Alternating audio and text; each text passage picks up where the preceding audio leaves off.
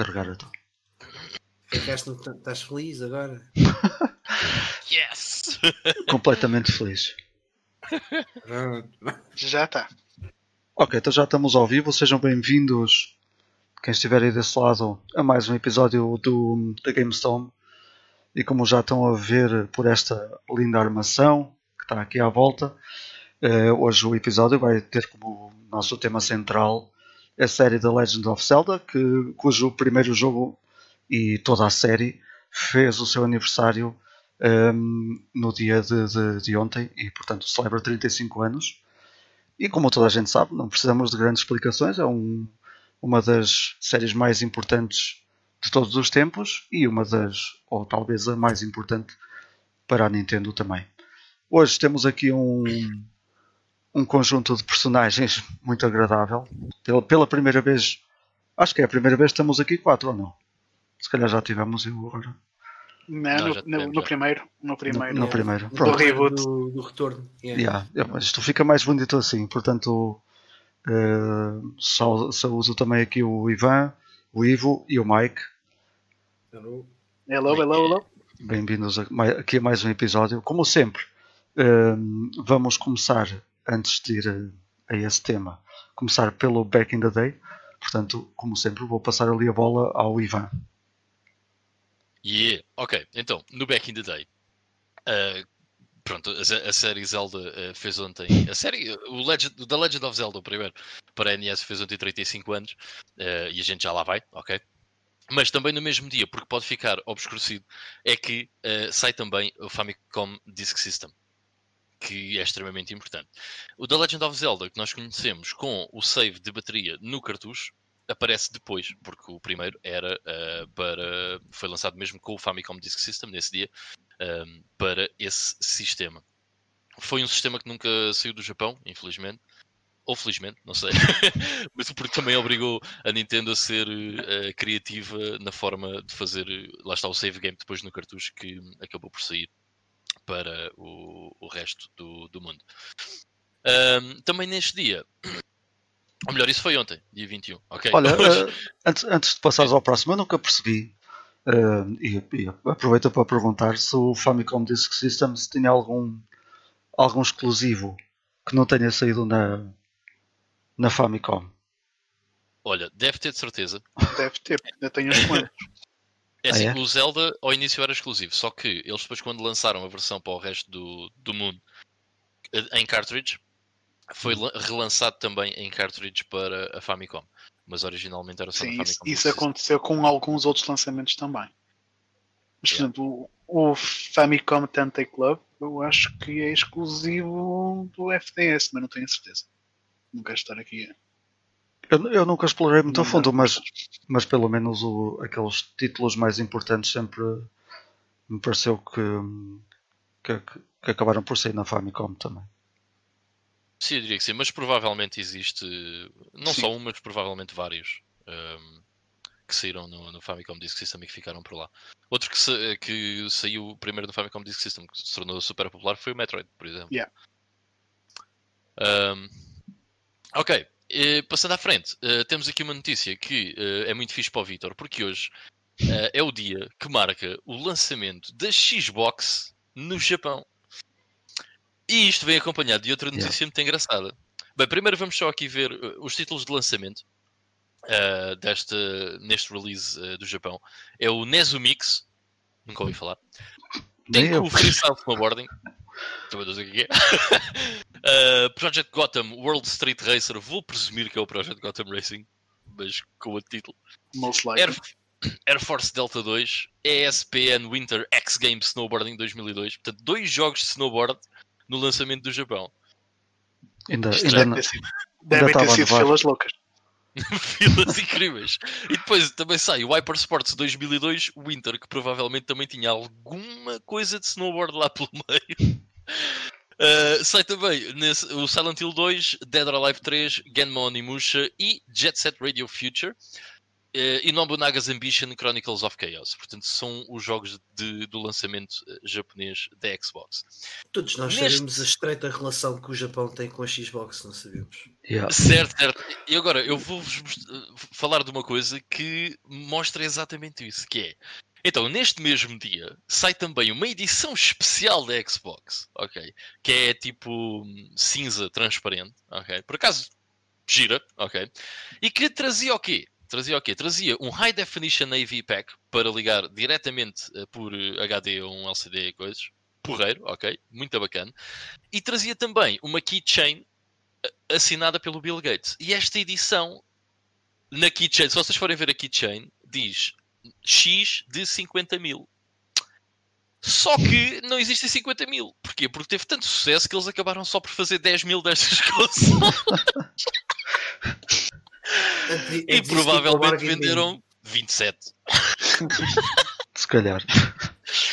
Velho, a Xbox do Japão é uma cena bem engraçada. Yeah. Mas eles tentam, eles tentam. E Tentam, já. na, na 360 tem lá boé de. Houve uma, uma das Não vai em E3. formato físico. Houve Hum. uma das E3, já com o. E RPGs? o- Sim, tem É, como é que se chama-se o, o CEO da, da, Xbox agora? O Phoenix? Estou conhecido. Ah, o gajo É tão. Também não me lembro do nome. Esse É chama. o- yeah, Eu Windows. é mesmo, Já, yeah. já no Uh, Windows. Um, que ele- uma, uma das E3 já com a Xbox One que ele eh, inicia a conferência a dizer que teve uma viagem muito intensa no Japão uh, e que trouxe de lá o Dragon Ball Fighter Z. Hum. E tipo foi a Brutal. cena mais hum, género, grande achievement, não para toda a gente. Yeah. A Man. Switch teve uma versão disso, acho eu. Sim, É sim. engraçadíssimo. Ah, eu lembro-me aqui há, há- há uns anos. É filme, Uh, não é filme qualquer coisa, mano, não me estou a lembrar. Phil Spencer. É, o, é É, não, Não, é, não? é isso. Mas o Phil Spencer é um gajo que estava associado à Microsoft, não sei se ainda é ou não. Acho que é. Ah, mas Não, o Phil, Phil Spencer não foi o que bateu. Phil Collins. Não. Mas eh, eu lembro aqui há uns anos, por causa da Xbox One, em que vocês estão a ver, a- a Fa- acho que é a Famitsu, que lança o- as sales das consolas no Japão eh, semanalmente. Sim. Imagina, PS4, eh, 200 mil unidades, Nintendo 3DS, 80 mil unidades, Xbox One, 17. Eu lembro-me disso. Yeah, isso Foi foi bem falado. É isso, é Phil Spencer, que estupidez, meu. Yeah, é Phil Spencer. 17. sim, senhor. É pá, fantástico. Ahm, bem, mas enfim, eh, pronto, eh, acabou por ser uma consola, eu diria que relativamente popular no, no resto do mundo. Eh, há muita gente que ainda considera a melhor consola dessa geração, por exemplo, aqui o Vitor é a consola favorita dele dessa Claro. geração.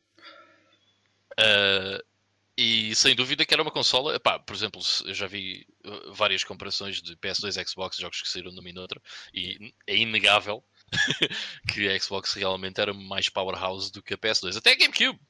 Também não é por aí. Sim, também, também saíram mais tarde, né? Sim, sim. A, única coisa que essas duas consolas não tinham em relação à PS2 era uma library de 2800 jogos. Yeah. Yeah. E jogos bons. a- Assim, a, a Xbox, duas coisas a dizer sobre ela. Ela veio uh, a antecipar-se àquilo que deveria ser depois um modelo tradicional de consolas na, na obtenção de um disco rígido. Uhum. um, e do online. que veio beneficiar bastante e, e- e passou a ser o standard. Todas as consolas tiveram que obrigatoriamente ter um disco rígido para carregamento de jogos, porque senão ah, a coisa não, não andava para a frente. E eu acho que isso também permitiu que a Xbox tivesse títulos eh, É. extremamente avançados para, para, para- a era e para o sistema ah, Yeah. em que estava. E é Depois tem outra causa da- vantagem. Diz, diz, Desculpa, diz. desculpa interromper. É por causa da Xbox e ter um disco rígido que temos hoje em dia os Day One patches de 50 GB. Também. Fuck Xbox? Mas uma, uma coisa que eu acho que não foi muito popular, e tá- o Ivan estava a falar até do live, foi, foi a Microsoft que começou com, com, hum, com essas coisas do online e dos serviços com o Xbox Live.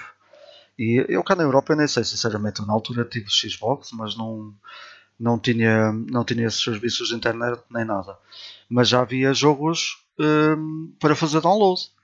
E quer dizer, tu és obrigatório a ter hum, és obrigado a ter uma consola com, eh, com, eh, com disco para teres um, um market com jogos, com Ah. jogos por, por download, não é? Também foi Sim, sim. outra coisa que começou por aí, além do, do online e etc. Obviamente. Pá, um disco um um SD ranhoso 32 GB metido tipo, sei lá, no Wii U ou no 3DS. 2 Ainda GB. falta de alteres em casa. Por acaso também dá jeito a Xbox. Tá, Dá, dá. É pesadinho. é. Dá sim, senhora. Ah, e pronto, quero só ir aqui até ah, 2010, muito recente. Agora vocês vão estar a dizer, fosse 2010, mas isto é o back in the day. Yeah, mas é só para referir que saiu ah, o Heavy Rain. Acaba por ser um jogo relativamente importante na library da PS3 e em 2010 fazes, portanto, 11 anos que saiu o Heavy Rain. Jason! Jason, Jason! Nunca joguei. Bem, Sorry. 2010 foi há 11 anos. Yeah. Yeah. Malta, 20 years ago was not the 90s. E com isto passa a bola para outra vez para a vida. Ok, foi isso. Deixa-me só dizer que o, de todos os jogos que mencionaste, o Jet Set Radio Future é uma cena eh, fenomenal. Acho que é também importante marcar o dia ehm, do seu lançamento. Eu, por acaso, à, à pala disso, um bocadinho durante a hora do almoço, olha, já me estou a adiantar para o Play Now, mas estive aqui a dar uns toques na, na- na- Não foi nesse, foi na versão do Steam, que eu acho que não tem nada a ver com isso até. É mais a versão da, da, da Dreamcast, mas é uma cena Exato. fantástica. Exato. Mas é uma cena fantástica ainda haver eh, esse acesso. E quem nunca jogou o jogo na Steam, pá, fenomenal, fantástico. Uns, uns gráficos mesmo, mesmo top. Eh, e é uma coisa que eu quero continuar a, a jogar, sem dúvida nenhuma. Olha, e nós agora íamos para, passar para o Play Now. E eu, se calhar, já que estou, já que estou a falar, olha, acho que eh, sim. eh, sigo, sigo em frente e, e limpo já isto. Porque eu também não tenho assim muita coisa para falar. Queria só, queria só dar aqui destaque a um joguinho que eu jogo com a Liliana já há bastante tempo, já há largos meses. E este fim de semana até foi ela que se lembrou também e fomos jogar outra vez. E é um jogo muito difícil de, de explicar como é que ele funciona. É o, o jogo chama-se Patchwork. Está tá no Steam é um jogo de tabuleiro eh, digital, digamos assim. É um jogo que é muito mais divertido jogar com alguém ao lado. Eh, é daqueles jogos que até que a pessoa está sempre a dizer não usa essa peça, não usa essa, está quieto que me estragas o jogo. Eu, pumba, toma lá. e aquilo basicamente pá, é mesmo muito difícil de, de explicar. Agradecia quem tiver curiosidade vá ver. Mas aquilo basicamente é um tabuleiro. Temos um tabuleiro para jogar e temos outro tabuleiro onde se vão metendo peças. Cada jogador tem o seu. E as peças são tipo peças de Tetris, mas como o nome Patch, Patchwork diz, aquilo são tipo rendas. eh, e basicamente nós vamos eh, temos que meter as pecinhas o mais certo possível para fazer um, eh, um patch maior, um patch grande, unir as peças e etc. E aquilo vai contando os botões que cada peça tem. Pá, há muita estratégia envolvida, porque não é só meter para lá peças à maluca, é, é bom fazer eh, os, os quadrados perfeitos, usar as peças de, de- de maneira perfeita. Mas como eu estava a dizer, é um bocado, é mesmo complicado de explicar o jogo, portanto, se têm curiosidade, se gostam de jogos de tabuleiro no formato digital, é um jogo muito único, muito com, com estratégia que é difícil até ver vídeos, é difícil perceber como é que se, como é que se usa a estratégia ali na, na, na- naquele jogo, mas se gostam de, desse tipo de jogo, pá, eh, fantástico. Há outro jogo, por exemplo, que eu jogo muito com a Liliana, no formato digital também, que eu sei que esse existe, eh, ou que começou por ser um jogo de tabuleiro mesmo, que é o Carcassonne, e que também tem assim Ok. uma, uma, uma estratégia muito única. Também, e o Patchwork acaba por, ser, eh, por ter também uma, uma cena muito única ligada ao jogo também nesse aspecto. O Carcassonne, se calhar, muita mais gente conhece, e o Patchwork não. E o Patchwork até... ofereceram-me ofereceram o Carcassonne, Uhum. mas then Covid happened, então não, ainda, ainda não o consegui experimentar.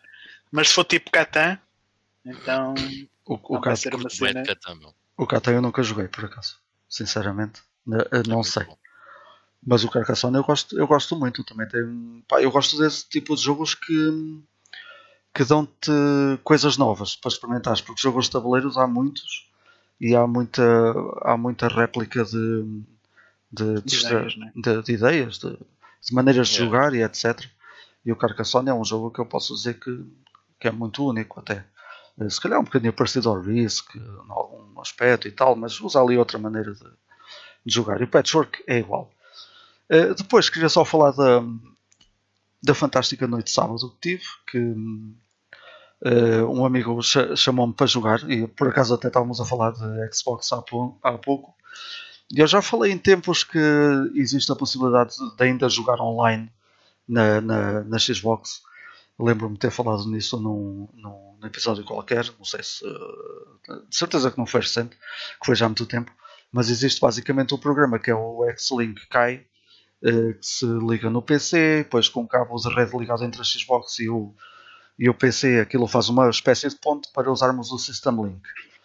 Ahm, e eh, isso existe para todas as consolas, para a PS2, para a GameCube, para a PS3, etc. Toda- todas as consolas podem usar o, o, o X-Link Kai. Eh, mas a cena é que todas as consolas estão sempre vazias e o Halo 2, por alguma razão, está sempre à pinha na Xbox.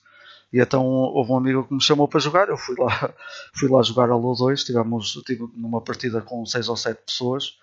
Ehm, costuma haver uma centena de jogadores por noite, o que é fantástico para uma consola com tantos anos e para um jogo com tantos anos. E ainda usar, hum, ainda hoje em dia usar-se a, a Xbox para jogar o Halo 2, que também é um jogo bastante antigo, eh, e ter tanta gente ainda a jogar. Eu sou uma nulidade, aviso já. Uh, Fartei-me de levar na- na- na- nas ventas, como se costuma dizer. Mas, mas é divertido, é fun. E depois, esse não foi o ponto alto, porque hum, fomos tentar eh, jogar eh, Spike Out Battle, Battle Street, que é um jogo da Sega, que na altura até se dizia que era o próximo Streets of Rage. Eh, chegou a sair na, na Dreamcast e depois teve esta versão também da, na, na, na Xbox. É um jogo porreiro, é um jogo fixe, é um beat'em up 3D eh, também muito porreiro. Eu gosto bastante do jogo. Quando ele joga online também é fixe, porque aquilo tem co-op a 4, mas não estava a dar, eh, estávamos constantemente a cair, foi giro ali uns minutinhos. Então esse meu amigo lembrou-se de outro jogo que tinha co-op e que é uma autêntica loucura, que é o Serious Sam 2. O Serious Sam 2 dá para jogar co-op a 4 jogadores. Eh, pá, aquilo foi sempre foi, foi espetacular. Fizemos uns 4 ou 5 níveis, depois ele entretanto teve que se ir embora, já era um bocado tarde também. Mas pá, é espetacular. O, toda a gente conhece o Serious Sam, de certeza. A série é conhecida por, por ser um FPS eh, parvo. eh, não tem assim grande. hum, Não é um FPS tradicional, também não é um FPS em que pá, não conhece a história, não faz mal. O que interessa é, é escangalhar tudo. E, hum, mas é porreiro, eu nunca tinha jogado em co-op. Eh, nós éramos três portugueses, depois a meio do, do nível entrou um gajo nem sabemos de onde é que apareceu, só que aquilo no, no X-Link cai quando fazes uma sala, a sala fica aberta para quem quiser entrar. Fica tipo, no- pública. fica pública no, no Project Gotham Racing 2, acho eu. Dá para estarem 10 pessoas ao mesmo tempo, então tu crias uma sala, passado meia hora já tens lá 8 ou 9 gajos a correr contigo, na boa. É porreiro por causa disso. O Conquer, o Conquer igual, o Conquer eh, costuma ter eh, gente eh, também quando alguém se lembra de criar uma sala passada um bocadinho, está toda a gente a jogar Conquer, que também é muito fixe eh, jogar eh, multiplayer ainda. Um, pá, e foi porreiro. um, eu já conhecia o jogo, mas nunca tinha jogado com op com ninguém, muito menos a 4. A cena que eu aconselho, se, se alguém quiser entrar nesse mundo do X-Link e etc., é arranjar o jogo online e, um, e meter no disco. Por isso é que ter um disco na Xbox é fixe, é só meter lá o jogo, se tiver uh, soft modded, obviamente. E, e porquê? Porque hum, eles tinham o jogo no, no disco. Eu, por exemplo, aquilo a mim fazia-me o loading, tudo lentinho. Eu, quando entrava no, no nível, eu já não via ninguém. Eles já estavam lá para a frente. Eles já estavam, acabado não, mas já estavam meio do nível e já estavam a matar, já estavam noutra secção, porque aquilo no Serious Sam, quando mata, quando acabas uma secção, começam a Sim. aparecer inimigos noutra, não é? E eles Yeah, já, yeah, estavam, yeah. estavam lá para a frente, pronto, eu lá ia sozinho a, a- a ter com eles. Um, isso acontece em todos os jogos e é sempre melhor ter, uh, ter os, os jogos no, no, no disco, mas é, é bem engraçado. Os gajos até gozam contigo. Estes collectors.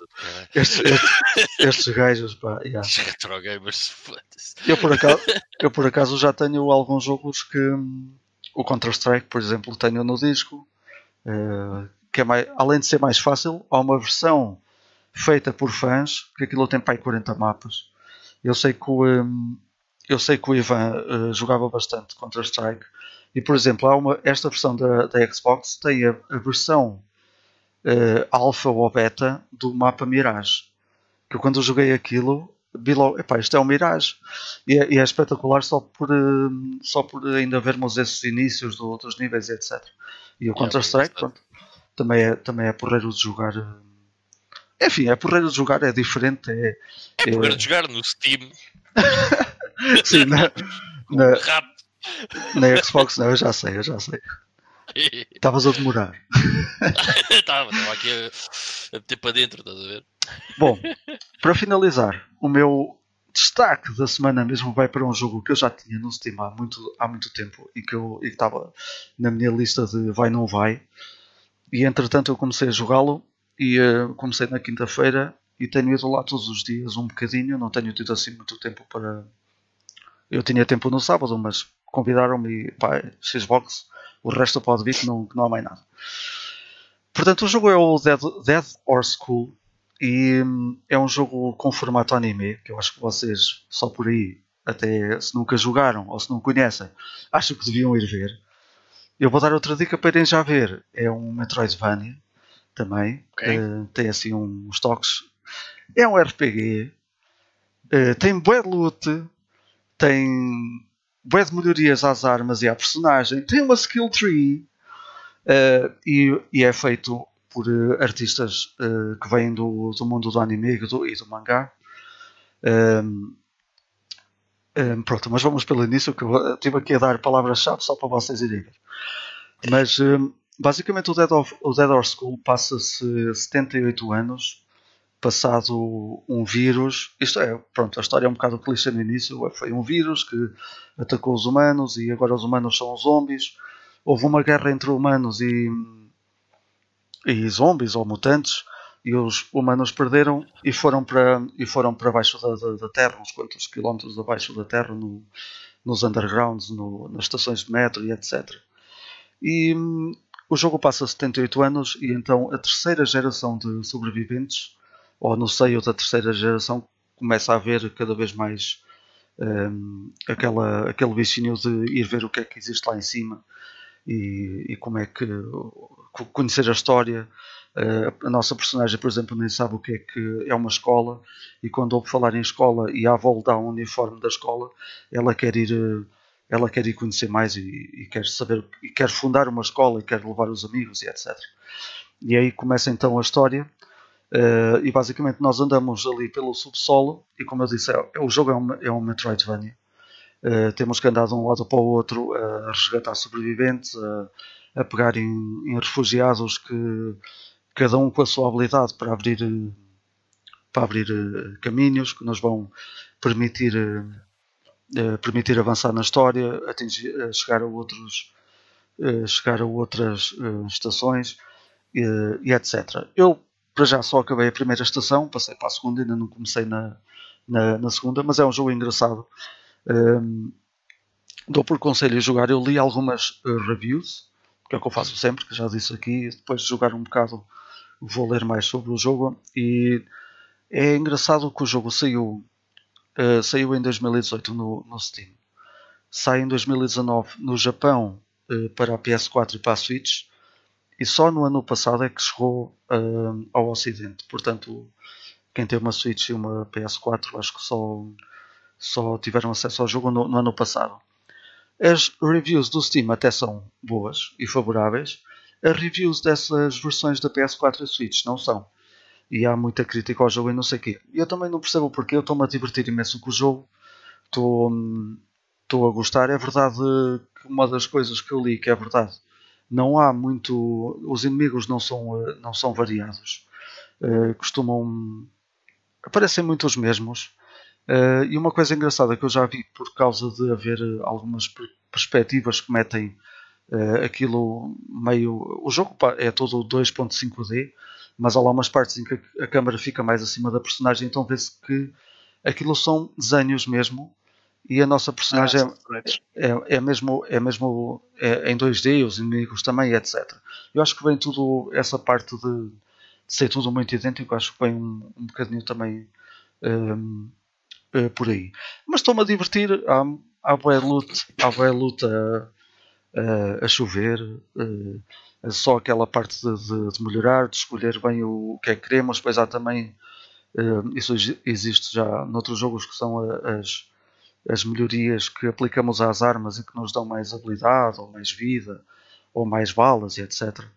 Um, que também são engraçadas, portanto é sempre giro, acho esses jogos sempre interessantes. E quando são totalmente desconhecidos, ainda melhor, como era este Desert School. Uh, portanto, se gostam do género, go for it. E é tudo. Vou buscar. Passa aí a bola onde vocês. Eu só tenho problema por causa que disseste que é anime. Pá, eu decidi esta semana que eu não gosto de anime. eu gosto okay. de Cowboy Bebop, gosto de Evangelion, Dragon Ball, mas eu não gosto de anime, meu, porque todos os animes que tentei ver, agora mais recentes, penso, cagando da merda. mas, ah, eu, eu a, a, a, sim, acredito. Mas o jogo está tá marcado como nudity no Steam, apesar de eu não ter achado assim Uh, há lá umas partes. Ah, eu, uma crítica que eu vou fazer ao jogo, que eu acho que devia ter sido melhor construída, desculpa lá, Ivan, é que aquilo tem tipo tem uh, muita secção tipo a puzzle game, em que aparece a personagem de um lado, uma personagem do outro e depois falam com balões.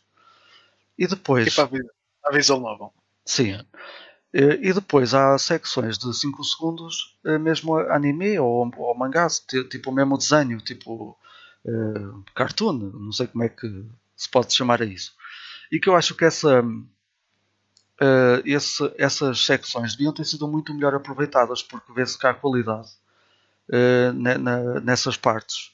Há qualidade de desenho, há qualidade no traço e até na, na, maneira como, como nos insere na própria história. Só que aquilo, há lá, às vezes é, são secções de 3 segundos e depois lá vêm as bolas de. os, os, os balões de, de, de conversa. Pronto. É acho que essa parte devia ter sido muito melhor aproveitada para as cutscenes. É como nas, nas visual novels mesmo. Yeah. Eu posso aproveitar então. Bom, vou já de seguida. Uh, eu na semana passada, como sou um estúpido de caraças, esqueci-me de falar que tinha terminado o Metro Zero Mission. Portanto, eu queria começar por aí. Aliás, eu tinha voltado a jogar o Metroid Zero Mission. Um, entretanto arranjei para a coleção quis voltar a jogá-lo. E é um, como vocês sabem, é um remake do, do primeiro Metroid e é um valente remake porque a Nintendo não só melhorou os gráficos e são essas coisas todas, mas como adicionou muito mais conteúdo. Pá, temos bué de power-ups novos uh, que só apareceram originalmente no Super Metroid. Um, temos bué de áreas novas para explorar. E depois no fim, desculpem lá o spoiler, mas o jogo já saiu há, há 15 anos. Uh, no fim de, de, derrotarmos a Mother Brain, uh, temos uma zona nova uh, para explorar, onde a Samus fica sem o seu uniforme, fica completamente indefesa, com uma, uma, pistolinha que apenas paralisa os inimigos durante uns segundos. Temos ali uma secção de jogo em que, temos que andar mesmo aliados escondidas e acabaram por expandir bastante o jogo. E acho que, que como um remake, acho que a Nintendo teve, teve muito bem com, com esse Zero Mission. Depois, Uh, na DS joguei também este. Não é este. Espera aí, antes, antes de avançares, uh, diz-me. Por exemplo, eu, eu que nunca joguei, eu sei, é uma grande facada, mas eu que nunca joguei nenhum jogo da série Metroid, ou melhor, nunca acabei, já joguei alguns. Uh, se, eu, como se, eu quisesse jogar, aconselhavas-me mais ao Zero Mission e, e ignorar o, o, primeiro da, da Nintendo? É assim, eu acho. Eu acho. Diferentes? Eu acho que deves experimentar o da NES só para ver como é que era. Mas a nível de jogabilidade, o Zero Mission é muito melhor. Não tem nada a ver. Agora, a cena é que no Zero Mission tens lá wet power-ups que são opcionais, que não apareciam num jogo original. Também não os precisas de apanhar, mas é, é uma questão de, de gosto. A verdade é que joga-se muito melhor o Zero Mission, para, para não falar também de, de toda a parte visual. Uh, mas acho que é importante também dar uma espreitadela no, no Danes, só mesmo para ver como é que, como é que a Sim, série a minha surgiu. pergunta é: são propostas diferentes mesmo assim? Ou. O jogo é- base, o jogo base é o mesmo, só que a nível de controlos, a nível de, de apresentação, o Zero Mission está muito melhor. Mas só uma parte, eu por acaso acho que o Metroid da, da NES ainda é um jogo que se joga bastante bem hoje em dia. Não é. Não é um jogo atual, óbvio, eh, mas não acho que seja um jogo daqueles em que custa eh, ir jogar um jogo tão antigo. Ainda Sim, se sente como um jogo. algumas coisas, por exemplo, no- moderno.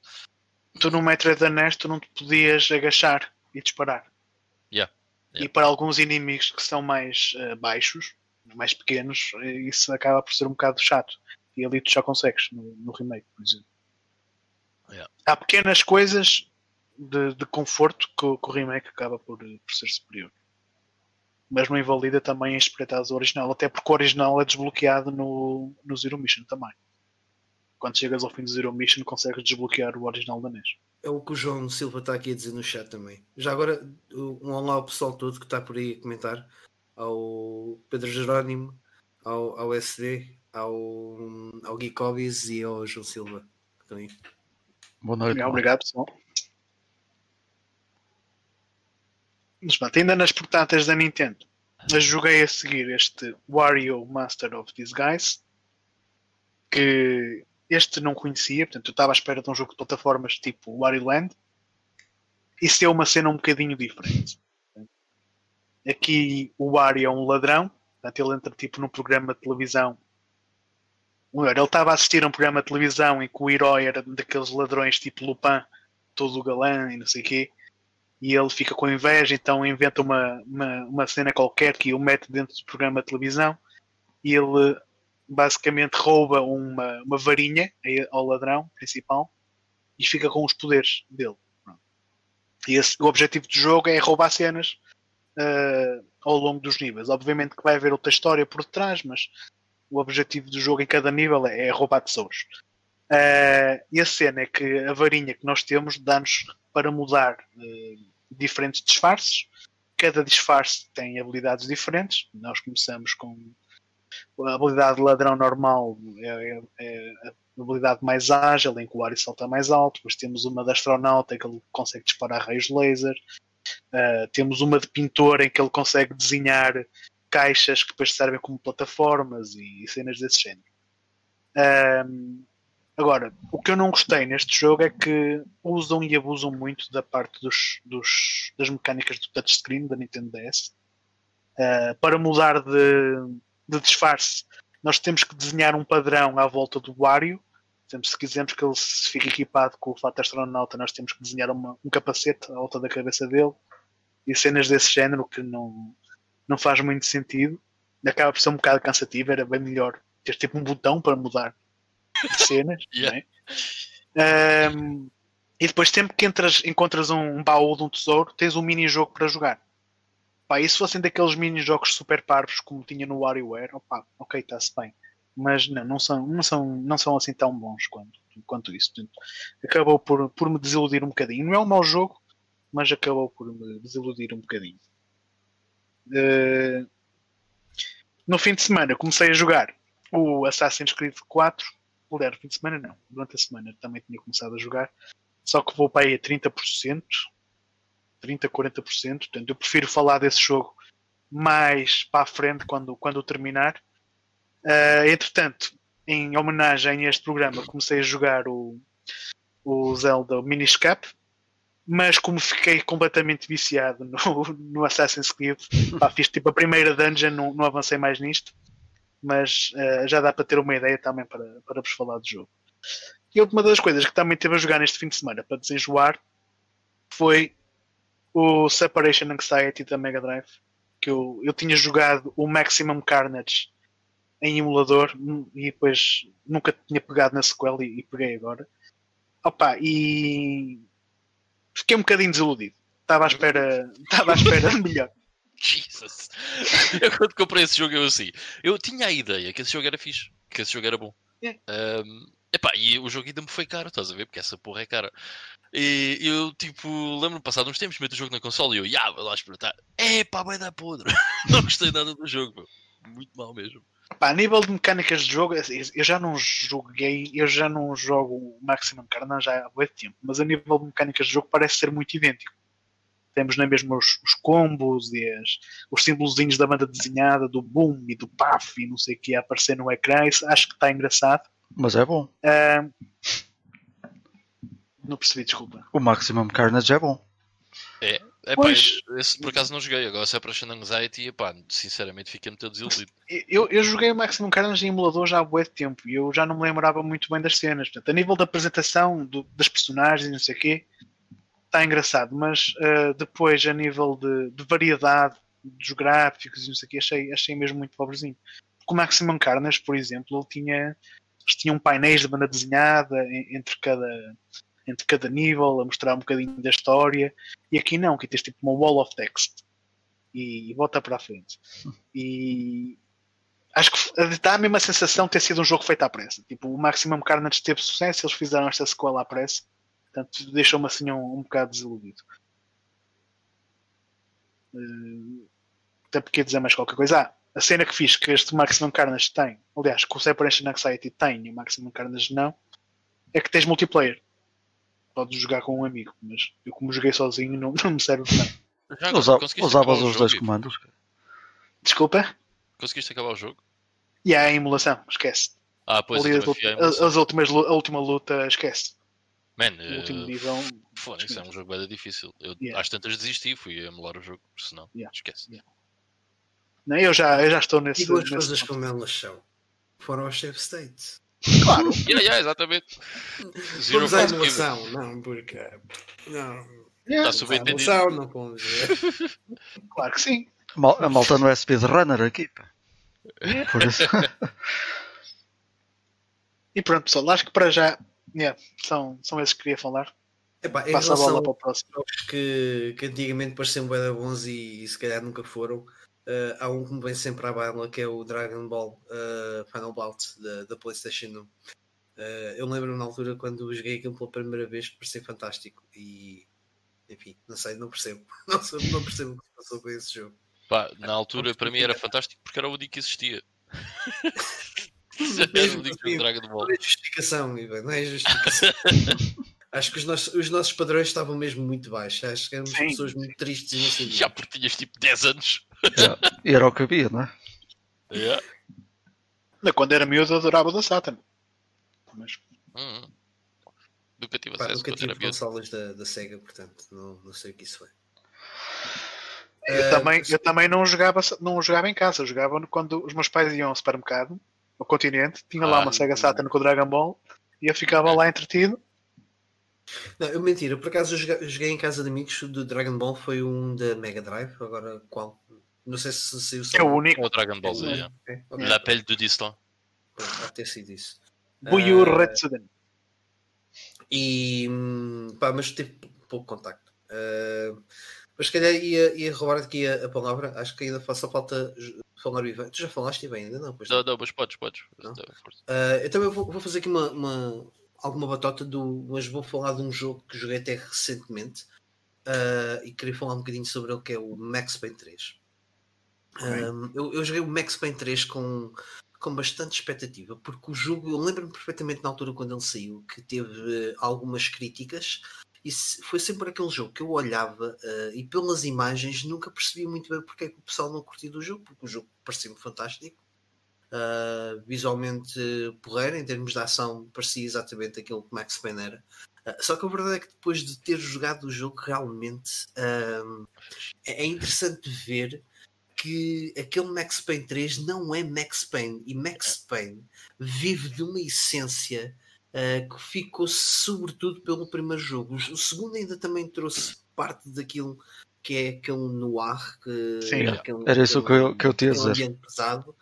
Uh, e o 3, só o facto de ser eh, eh, em São Paulo um, transforma tudo. E Uh, dia. deixa de ser. É? Diz, diz. E e o dia? dia, né? O dia é a neve, é, é escuridão, é, é, um, é um jogo Saturno, é um jogo tipo é dramático, pesado. Um, Yeah. e, e, e Max Payne 3, apesar de não ser um jogo propriamente feliz, ok? Uh, o homem está sempre nos copos, o homem está sempre a tomar Yeah. os killers e tudo mais. Uh, e é um jogo bom de ação, uh, não, não- nem se põe isso em causa. De- perde completamente a essência uh, daquilo que a, que a Remedy fez. Aliás, nem foi a Remedy que desenvolveu esse jogo, já não me lembro o nome do estúdio, mas basicamente era um, um das subsidiárias da, da Rockstar. Sim. Um, e, e aproveito também para fazer essa nota que o jogo da- do Max Payne 3 estava-me a soar demasiado familiar a qualquer coisa que eu não estava a perceber bem o, o quê. Um, e depois, eh, com, com o lançamento do Cyberpunk, vieram as óbvias comparações a Grand Theft Auto 5. E foi aí que me caiu a, a ficha um, em relação a, a isso eles aproveitaram muita coisa do, do Max Payne 3 para implementar nas mecânicas de jogo de GTA V. E, e- e talvez se não fosse Max Payne 3, GTA V não, tinha um jogo, não era um jogo tão bem sucedido ah, quanto acabou por ser, ah, nem, tão, nem tão divertido quanto foi. Só em nota final, ah, não sei se vocês sabem, mas a Benedita Pereira entra no Max Payne 3. A nossa atriz portuguesa. Não. Ainda É uma- não peguei no Max Payne 3. Não, não É uma das eh, atrizes que, que faz lá, ainda não um papel principal. Aliás, o papel principal é, é só um, é o Max Payne, ah, mas é uma das, uma das personagens eh, importantes na, na, na história do, do jogo. E achei bem interessante porque de facto tô- tem lá os traços, ainda que pronto, não, cons não consiga reconhecer o voice acting dela porque está em inglês, mas é interessante. Na altura acho que ela andava a fazer trabalhos pelo Brasil e acabou por eh, ser apanhada tipo no- nos castings para o, para o jogo. Mas achei interessante termos uma presença portuguesa num, num jogo tão conhecido, numa série tão, tão acarinhada por todos nós. Nice. Não sabia. Eu também não. Mas essa, então- essa cena que, que, que disseste por acaso foi como veio logo à cabeça, que é tipo passar eh, é, é como passar do Moulin Rouge para o Carnaval. Que é- É, mas não é. é, é uma comparação estúpida, eu sei. Mas, mas por acaso eu também senti o mesmo quando, quando eu joguei, mas nunca acabei o Max Payne 3, mas ainda joguei um bocado. E realmente Também não é aquilo um jogo fácil. Eh, Não, por acaso não. Tem, tem, tem, o benefício de pronto, não há vidas, não é? Portanto, é tranquilo, mas não é assim um jogo propriamente fácil, aquilo ainda morres bastante.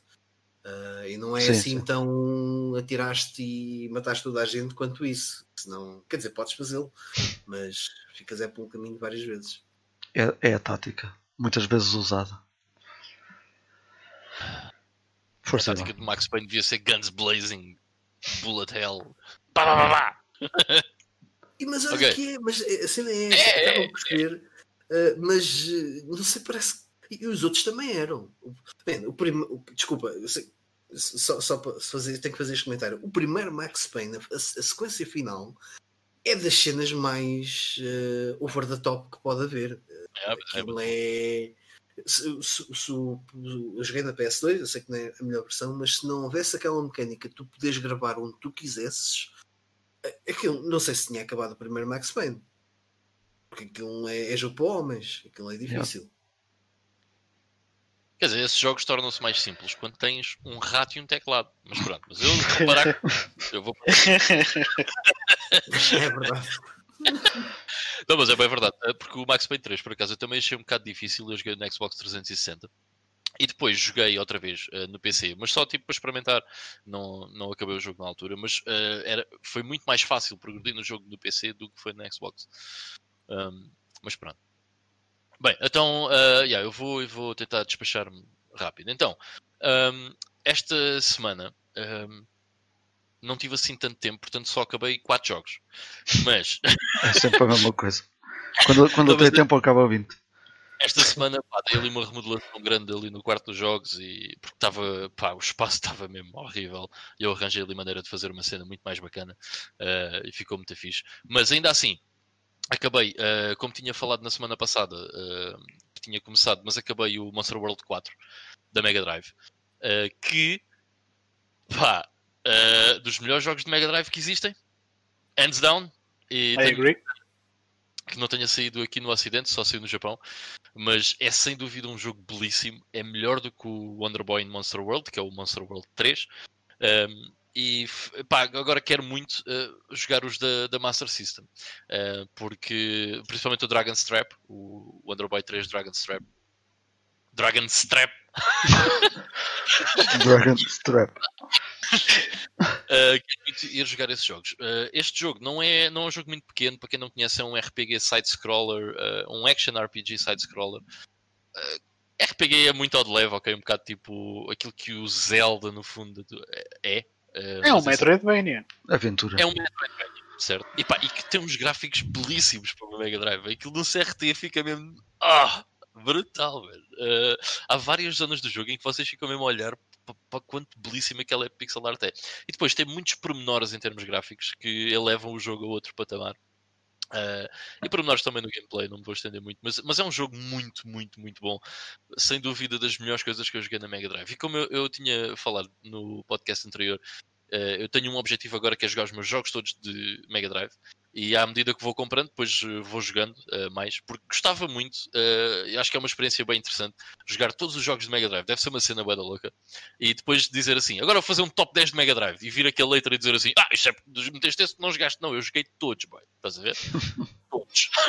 eu tenho legitimidade para fazer um top 10 de Mega Drive como deve ser.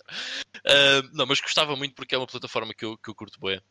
E como eu disse no último podcast, é uma plataforma que eu tenho desde miúdo, foi a minha primeira consola, mas não conhecia assim tão bem a, a library quanto isso, embora já tivesse uma quantidade uh, grande de jogos, então decidi começar a jogá-los. E o Monster World 4, embora não exista PAL, um, pronto, um gajo tem que importar uma cópia, mas achei que era um dos títulos que valia muito a pena um, importar para, para jogar, um dos títulos que valia a pena trazer do, do Japão para cá e sem dúvida que vale, epá, vale muito a pena. É um excelente, excelente jogo de Mega Drive.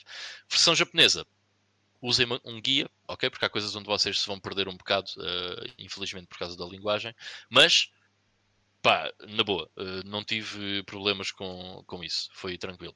Bem, depois, o que é que acontece? Um, ainda não tinha acabado o Monster World 4, mas uh, apeteceu-me ligar a Master System. Isto porquê? Porque estão aqui duas pessoas que são grandes fãs da Master System, o Ivo e o Vitor, um, e eu acho que liguei a minha Master System tipo três vezes na vida, ok? E nunca Ei. muito. Yeah. Porquê? Porque pá, eu nunca tive Master System, foi Mega Drive, e, pá, e sinceramente quando olhava para Master System pensava sempre. Ah, eu conheço bem, por exemplo, a, a library, mais, o mais conhecido da NES, porque tive uma Famiclone e jogava contra o Mario, pá, aquelas coisas mais conhecidas, né?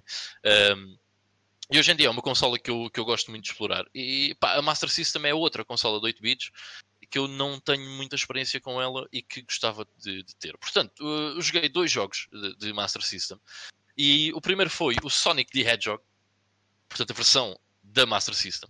Uh, eu não sei se comentei em off ou aqui uh, no podcast no, no, anterior, em que havia um amigo meu que tinha Master System. Uh, quando eu era puto, e eu lembro-me de ir à casa dele e ele jogar isto e eu pensar, bué da podre, meu, mas alguém havia de jogar isto? O da Mega Drive é estupidamente melhor. Yeah. A verdade é, é, é, claro que é, ok, estamos a falar de duas consolas completamente diferentes. Mas o que eu achei interessante no Sonic da Master System Uh, e atenção que eu nunca tinha jogado o jogo, uh, a não ser um bocadinho aqui, um bocadinho ali. Uh, é que é o melhor jogo de plataformas do Sonic, ok? Porque não há muito aquela cena da velocidade estonteante e não há bem inimigos e boas coisas a acontecer. Não é um jogo muito mais simples do que aquele que é o da Mega Drive, mas isso também ajuda a que haja mais secções de platforming. E tem um charme diferente isso. achei muito engraçado. Um, e, pá, para um platformer de 8 bits, uh, graficamente, é tirar o chapéu. Acho que é uhum. bastante bom. Uh, acho que não está ao nível, de, por exemplo, do Super Mario Bros. 3, mas é diferente. Um, mas pá, achei que estava mesmo muito bom. Agora, um, só, só tive aqui uma cena que não sei se é, se é porque um gajo já jogou os outros e já tem muita experiência com a cena Sonic, mas eu acabei o Sonic à segunda tentativa, foi muito fácil. Uh, achei mesmo, pronto, um jogo fácil de chegar ao fim. O jogo não é muito comprido, deve ter um jogo para aí minutos or something like that. E não é, e não é um jogo difícil. É, é um- tem algumas secções chatas, mas tirando isso. Por exemplo, o Eve tinha dito que encravavas bem naquela parte da jungle, que é tipo. O boss, o boss, o jungle, o boss da jungle, quando era miúdo, ainda morri algumas vezes é Esse, aquele que esse é o que atira, o que atira Sim. bombas. É que tens, tens assim tipo uma, uma, Yeah. uma Yeah, cena yeah. em U e Yeah. anda ali. O gajo a dar- lançar bolas e saltar de um lado para o outro. É simples, mas quando era miúdo morria a bem. agora, porque, por exemplo, esse boss foi muito fácil. Acho que passei à primeira, foi mesmo bem fácil. Mas, Yeah. yeah, mas, é- mas gostei muito do jogo. Epá, curti bastante. Uh, fiquei contente de ter experimentado e hei de experimentar o 2 agora num, num futuro próximo. Uh, e depois, o outro jogo que eu experimentei, Deixa-me só deixa-me só interromper. Se calhar vais ficar um bocadinho desiludido, porque o- Yeah. como nós já tínhamos falado em off, para mim o, o Sonic 1 da Master System é, é o melhor, porque precisamente não tentaram fazer um jogo igual ao da Mega Drive. Uhum. Eh, portanto, é, é mesmo como tu disseste, é um excelente jogo de plataformas. Sim, sim. Sim. Um, bem, e o outro jogo que eu depois experimentei. um, no primeiro dia uh, pensei, isto é horrível, mas depois uh, no dia a seguir voltei a jogar e já achei um bocado mais de piada. um, e apercebi-me que o jogo é estupidamente curto. Ou seja, se vocês conseguirem acabar o jogo, o jogo tem 12 minutos. Pai, 12 minutos, 15 minutos. Que é o quê? É o Determinador. O Terminator. Terminador. Epá, ehm, pronto, eu, eu adoro os filmes do Terminator, o primeiro e o segundo.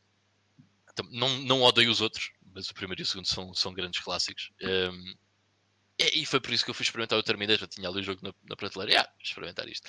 Graficamente o jogo é muito bom. Para uma console de 8 bits, é espetacular.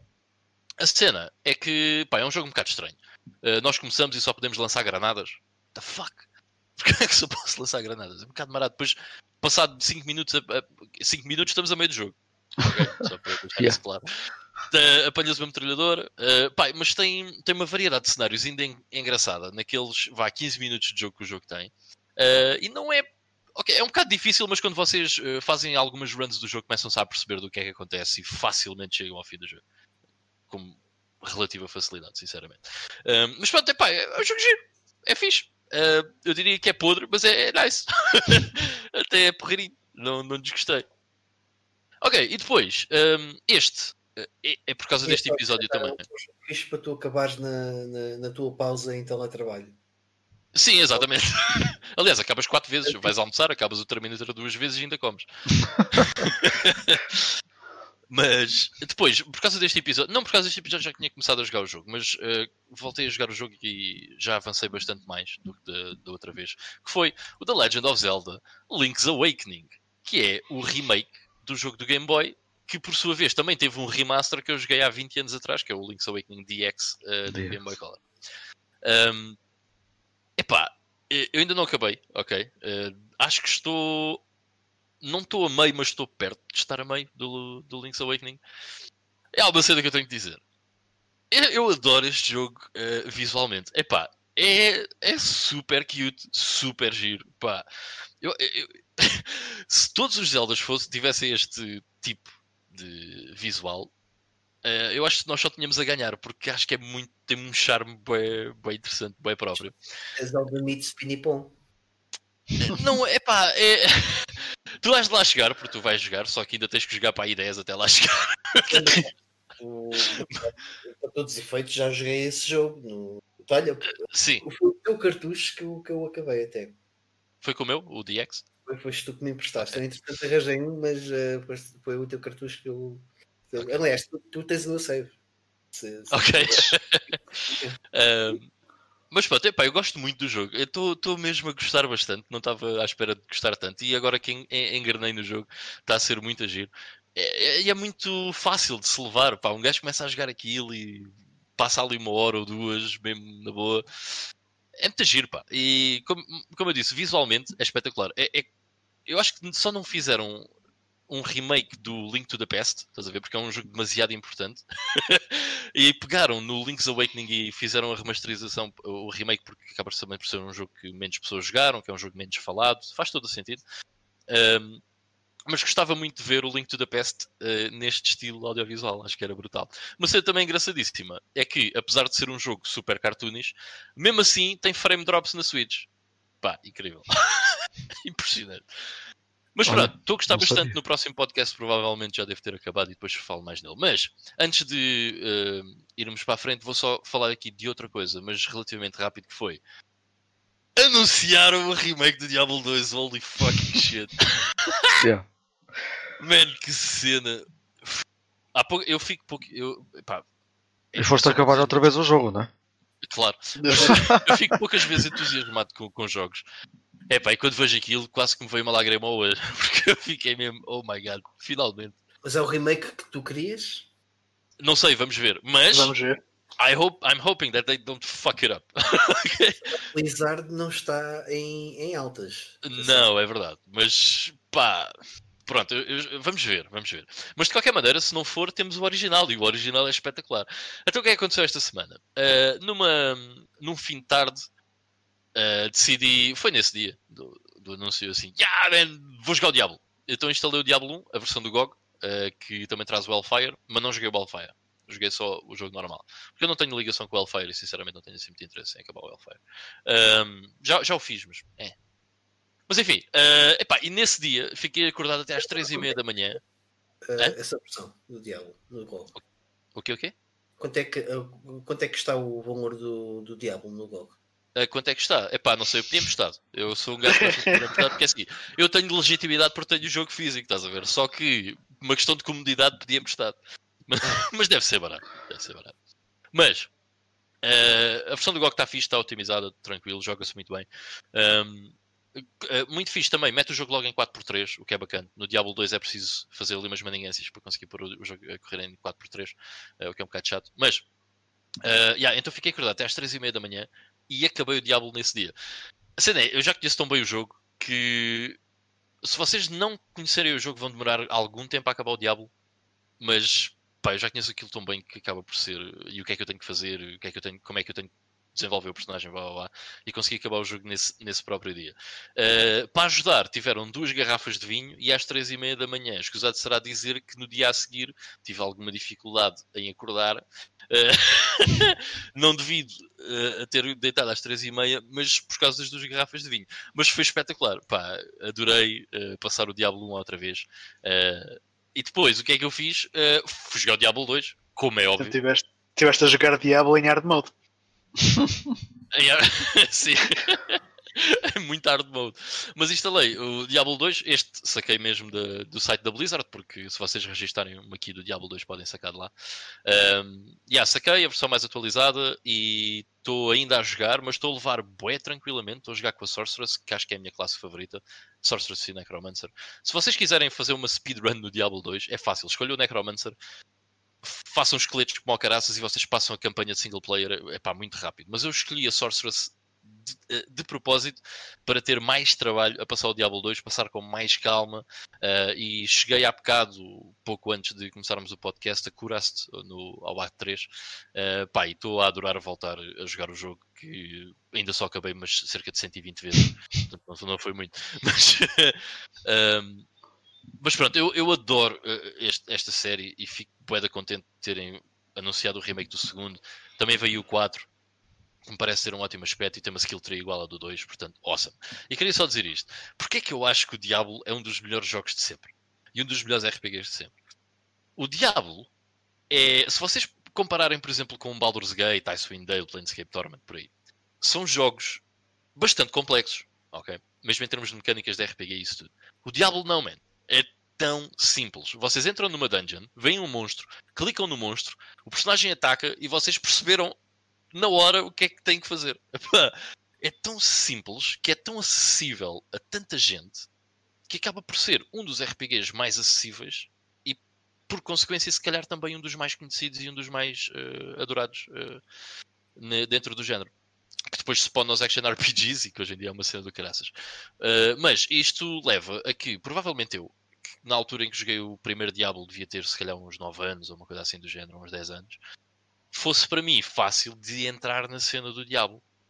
Enquanto que se fosse um Baldur's Gate ou um Icewind Dale, eu provavelmente teria tido muito mais dificuldade, ou até, se calhar até tinha posto de lado do estilo, pá, não estou a perceber o que é que é para fazer. Yeah, porque um gajo é bada puto. E no Diablo não. no Diablo isso não acontece porque é muito acessível. Portanto, toda a gente que pensa, ah, o Diablo é um RPG, ia meu Deus, não, tranquilo, é bué de simples. E isso é uma das coisas belas do Diablo, é a simplicidade, torna o jogo bastante acessível a, a toda a gente. E depois é aquele ambiente, meu, pá, é difícil um jogo fazer igual. Mas pronto.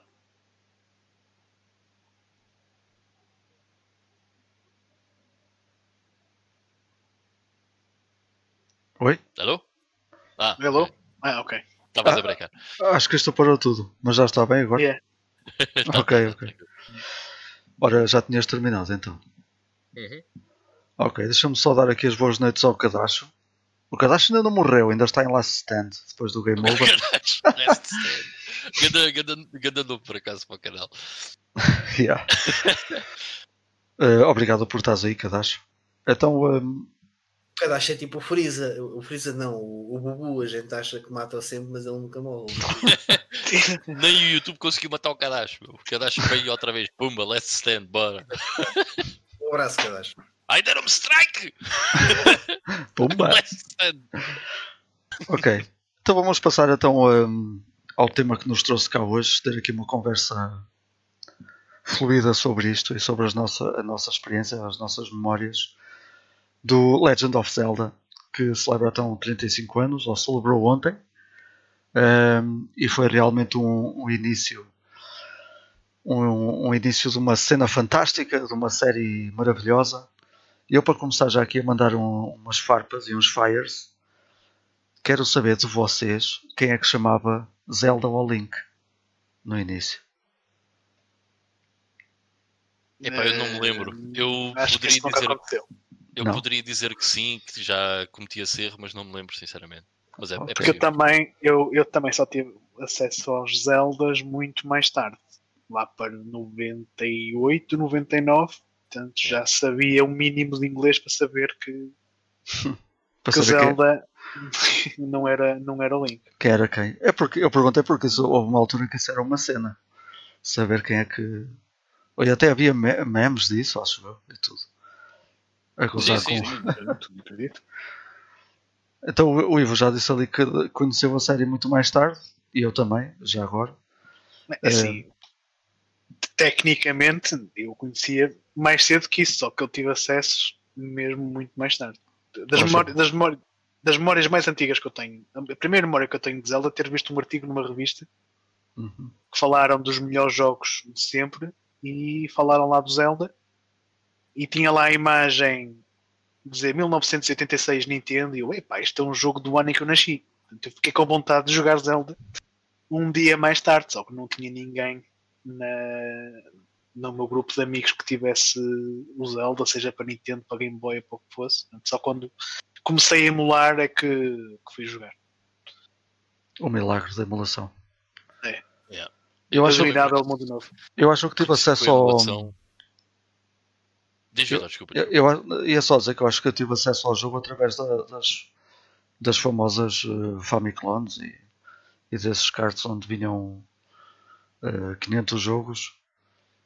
Mas na altura eu lembro-me bem, e, e é verdade que na, na altura não achei grande piada ao jogo e, nunca, nunca passei muito daqueles uh, tre- do- dos três ou quatro primeiros ecrãs, ecrãs de jogo. Mas sinceramente foi uma série que eu só conheci muito mais tarde também.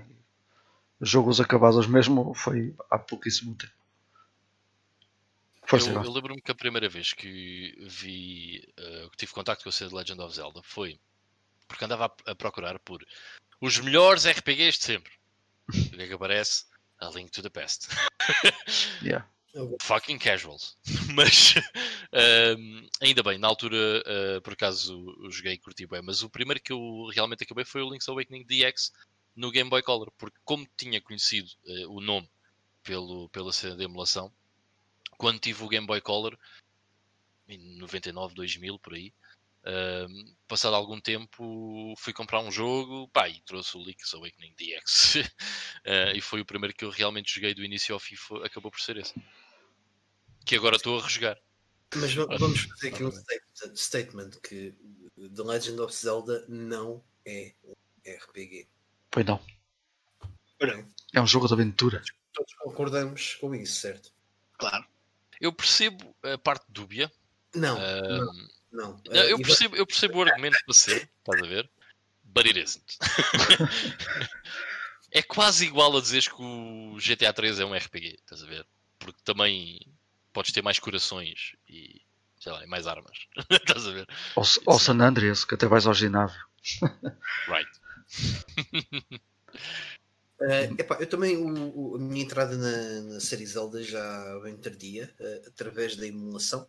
Um, já para aí 2013, na altura até já tinha dado início ao, ao blog Game Chest. Um, epá, e- e é curioso que eu quando fui jogar o jogo, uh, uh, alguém me disse um, epá, joga o jogo com um FAC ao lado, porque senão é impossível. Um, Estás a falar do não. primeiro? Todos, sim, sim, sim. Ok. Um, eu, na altura, ainda tentei aventurar-me sem facos, depois percebi, ah, isto realmente não, não, estou, não estou a apanhar muito bem da cena. Acabei o jogo uh, com, a, com a ajuda de um guia e depois uh, epá, deu-me para ir ver assim documentários sobre o, sobre o Zelda. Depois acabei por perceber e aprender que na altura uh, a Nintendo acabou por ganhar muita notoriedade com a, com a linha uh, de apoio ao jogador. com a série Zelda e que a forma correta de se jogar The Legend of Zelda seria com papel quadriculado eh, e caneta para ir desenhando os mapas e fazendo os apontamentos. Epá, e tenho muita pena eh, de na altura não, não me ter passado isso pela cabeça. Isso é mesmo old school.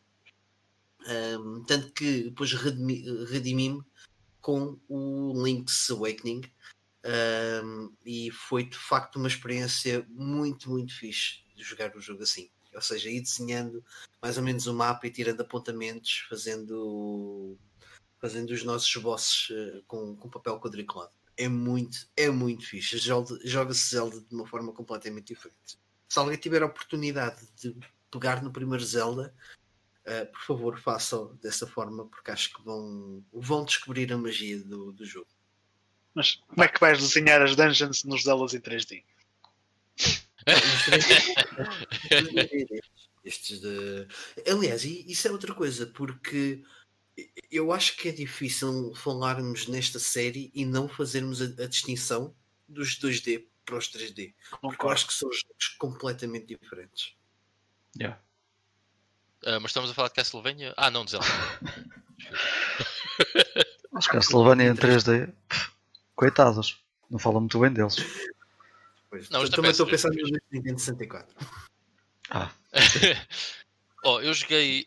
eh, eu, o ano passado, eu nunca tinha jogado Legend of Zelda, ok? Até o ano passado. Eh, o ano passado tive a oportunidade de comprar o cartucho ehm, e meti na NES e também fiz tipo. "Ah, ah, Vou aqui jogar esta merda, sou seguir, sou old school e o caralho. Pá, passado para aí duas horas. Epá, vou ter que usar o que eu não estou a perceber nada do que é que é para fazer. Passado duas horas fizeste logo a barba, não vale a pena. não vale a pena. Por, epá, e- realmente eu percebo porque é que houve putos a gastarem bem dinheiro no telefone nos states com a linha de apoio da Nintendo. Pá, porque é muito difícil tu perceberes o que é que é para fazer se não tiveres alguma coisa. Pá, eu acho que é daqueles jogos que devia ser muito interessante ter aquilo e andar na escola. Na primária, ou no básico, nessa altura, e mais amigos teus tinham e discutir: é pá, tens que fazer aquilo, tens que fazer aquilo outro, não sei o quê. Devia ser um jogo muito giro para fazer isso, porque realmente eh, um gajo vai descobrindo coisas eh, meio à toa. Eh, mas, eh, pá, eu fiquei muito bem surpreendido com o primeiro Legend of Zelda, por um motivo. Estamos a falar de um jogo que sai em 86, ok?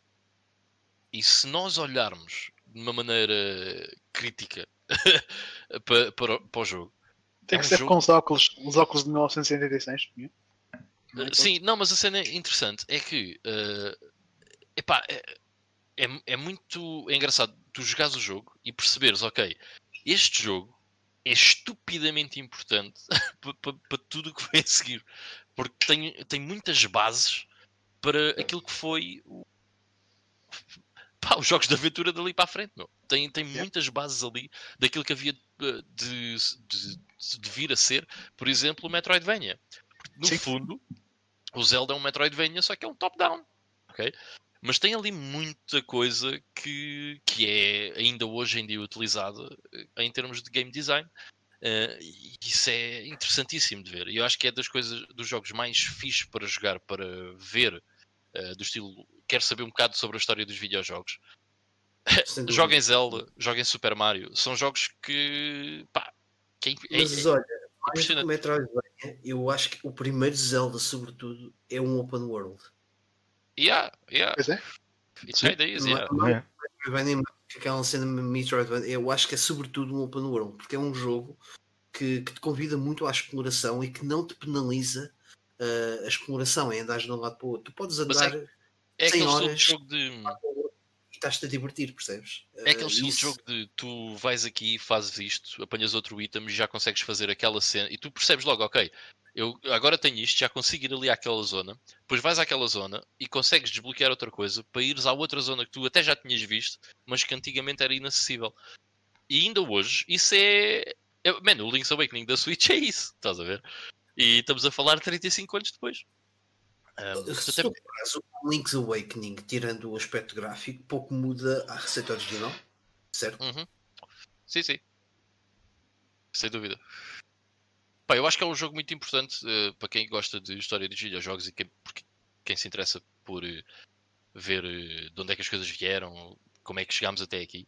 Acho que é um dos jogos mais importantes para jogar é o primeiro Legend of Zelda. Pá, é, é fabuloso. Joga-se incrivelmente bem.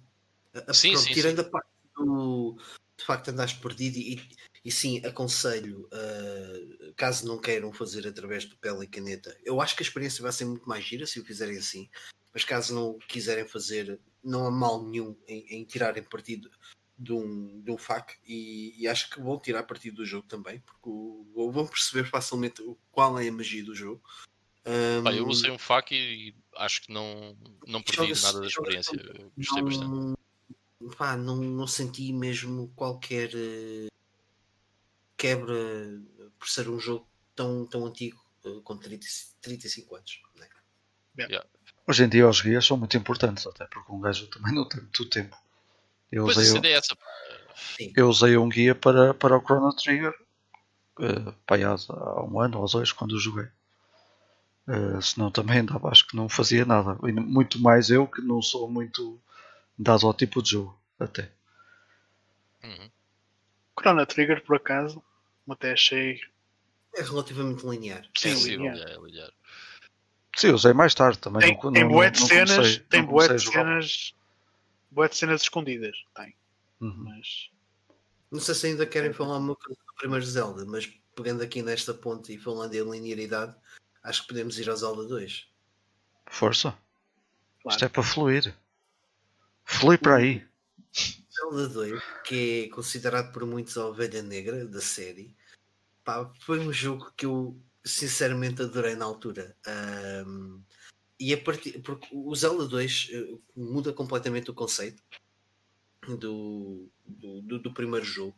E acho yeah. que também surge numa altura muito experimentalista. A Nintendo acho que estava a passar essa fase, já que o Castlevania 2 também foi tudo muito aquela cena da quest do de fazermos quests e, e, ter aquela ter o, o, diálogo com NPCs e tudo mais um, o Zelda 2 acaba por uh, introduzir muito isso, ainda que não tenha sido bem sucedido. Aquilo que eu acho que até foi bem sucedido e eu adorei no jogo foi uh, uh, portanto o modelo like and slash do jogo. Não sei se vocês uh, sentiram e tiveram prazer disso.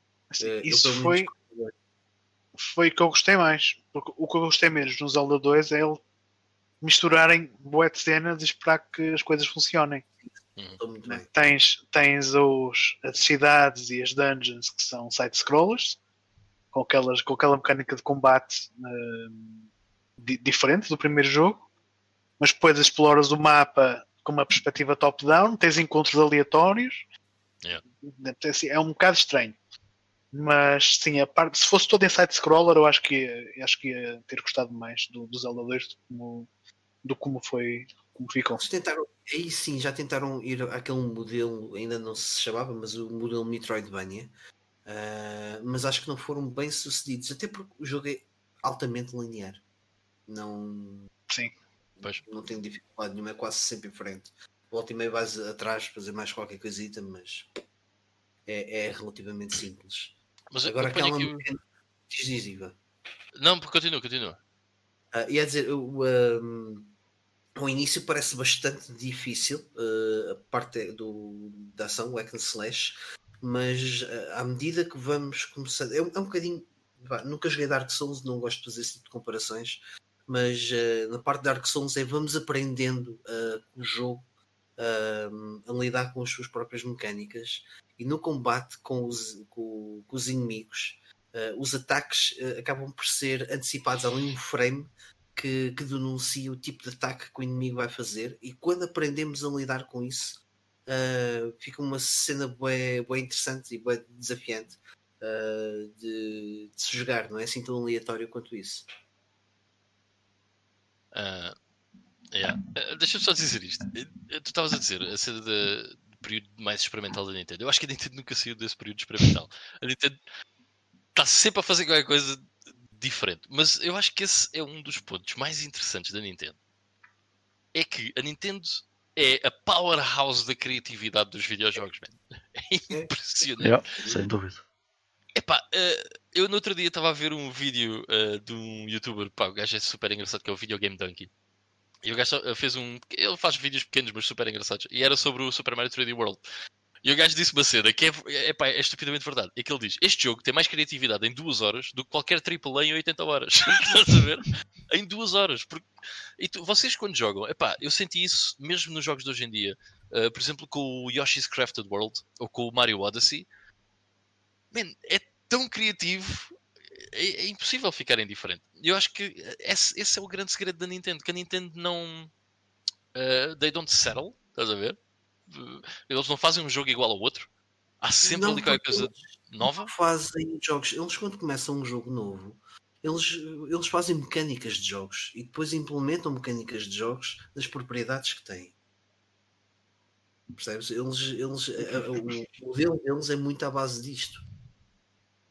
Olha, tenho aqui esta mecânica de jogo, tipo do Mario Odyssey, tipo com o chapéu, tu acabas por transformar-te em várias coisas diferentes. Pá, isso é bué da fixe. Yeah, mas a cena é, por exemplo, tu mandas o chapéu e transformas-te numa cena diferente consoante o monstro que tu coisa. Mas isto é só uma particularidade do Mario Odyssey.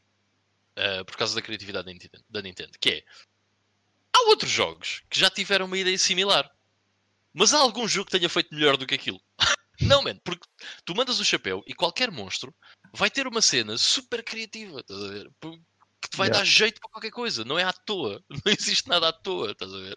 Tudo tem um propósito e tudo funciona e pá, é muito fixe, meu. Pá, Nintendo nisso é espetacular. E, e- e, por exemplo, estamos a falar do Legend of Zelda, que quando estávamos a falar do primeiro, que é um jogo que, que traz muita coisa criativa e que cimenta muitas coisas daí para a frente nos videojogos. Estamos a falar da mesma empresa que fez o primeiro Super Mario Bros. Estamos a falar da mesma empresa que fez, que, que inventou o D-pad, ok? Que é só a melhor coisa de sempre. Que inventou, uh, ou vá, não inventou, mas popularizou primeiro o, os analo- o analógico, um, motion controls. Epá, uma série de coisas, mano, é impressionante. Só o GameCube é que não é propriamente revolucionário em absolutamente nada, menos na ergonomia do comando. Agora se vale tudo. É Switch.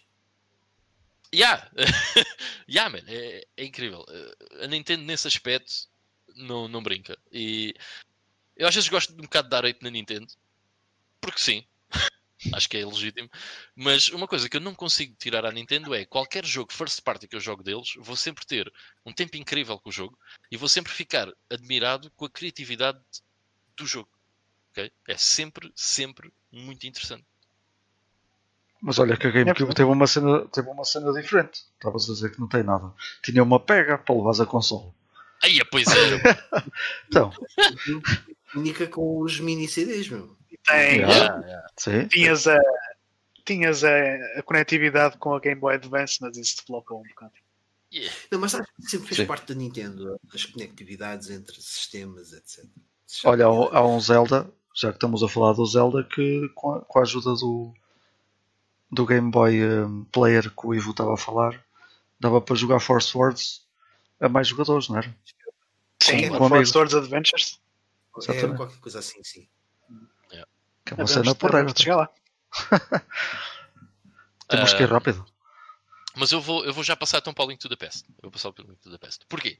Porque o Link to the Past eh, da Super Nintendo epá, para mim é um daqueles jogos que quando nós pensamos na geração 16 bits, e eu gosto muito da geração 16 bits, e hum, quando falamos em pixel art, ok, é dos jogos mais belos que existem em pixel art, é o Link to the Past.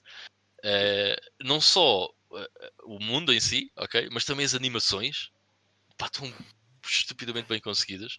E hum, foi o primeiro Zelda, como eu disse, que, que até joguei, mas não acabei. Depois até acabei foi o Link's Awakening. Mas lembro-me de ter ficado esse, eh, no início, quando eu descobri a emulação, esse e o Seiken Densetsu 3 foram dois jogos que eu fiquei boquiaberto com, com, com os gráficos daquilo, man. E, pronto, estamos a falar de jogos de pixel art. Ahm, mas eu acho que hoje em dia vemos tanta coisa de pixel art por causa dos indie games e não sei o quê, nada contra, ok? Mas que não têm de longe a mesma magia que tem um Link to the Past, até porque o Link to the Past está restringido pelo sistema que era a Super Nintendo, ok? E hoje em dia nós não temos isso, nós podemos fazer o que nós quisermos em termos de pixel art porque os computadores aguentam tudo e a PS4 aguenta tudo. Um, e ver uma coisa daquelas num sistema de 1991, pá, é, é lindíssimo, é espetacular. E ainda hoje é um dos jogos eh, considerados um dos melhores jogos de sempre. E para muita gente, um do- dos melhores jogos alguma vez feitos. E acho que é super merecido. Pá, é- Se, se o primeiro Zelda foi muito criativo e cimentou muita coisa, o Link to the Past é agarrar no primeiro Zelda e fazer tudo melhor. É o aperfeiçoamento, sim. Yeah. O Zelda, o primeiro da Legend of Zelda, Over 9000. Over 9000. Yeah. Só aquela parte inicial que é com a, portanto, com a chuva e pá, tá, o, jogo agarra-te logo por. E depois são essas coisas que a Nintendo sabe fazer tão bem. Eles sabem, conseguem ser, tão sacaninhas e saber isto é isto que vai pegar, meu. Sem. É, lá está, é aquilo que tu dizes. A, a Nintendo é, é inovação in- incorporada em empresa, porque eles sabem perfeitamente onde é, que, onde é que vão pegar, por onde é que te agarram, sem, sem terem sei lá, os dados todos, eles hão de ter, mas há ali qualquer coisa, uh, devem ter uma bola de cristal. A cena é que a Nintendo. Yeah, é um bocado a bola de cristal, porque a cena é que a Nintendo imagina. A Nintendo não pega em algo que esteja feito e mete na Nintendo. Não, a Nintendo inventa aquilo que tu vais fazer a seguir. Estás a ver? Imagina, ai, a Switch.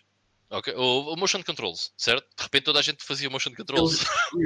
Desculpa, eles não, eles vendeu. entender. Se não tivesse vendido, ninguém fazia. Uhum. É um bocadinho por aí.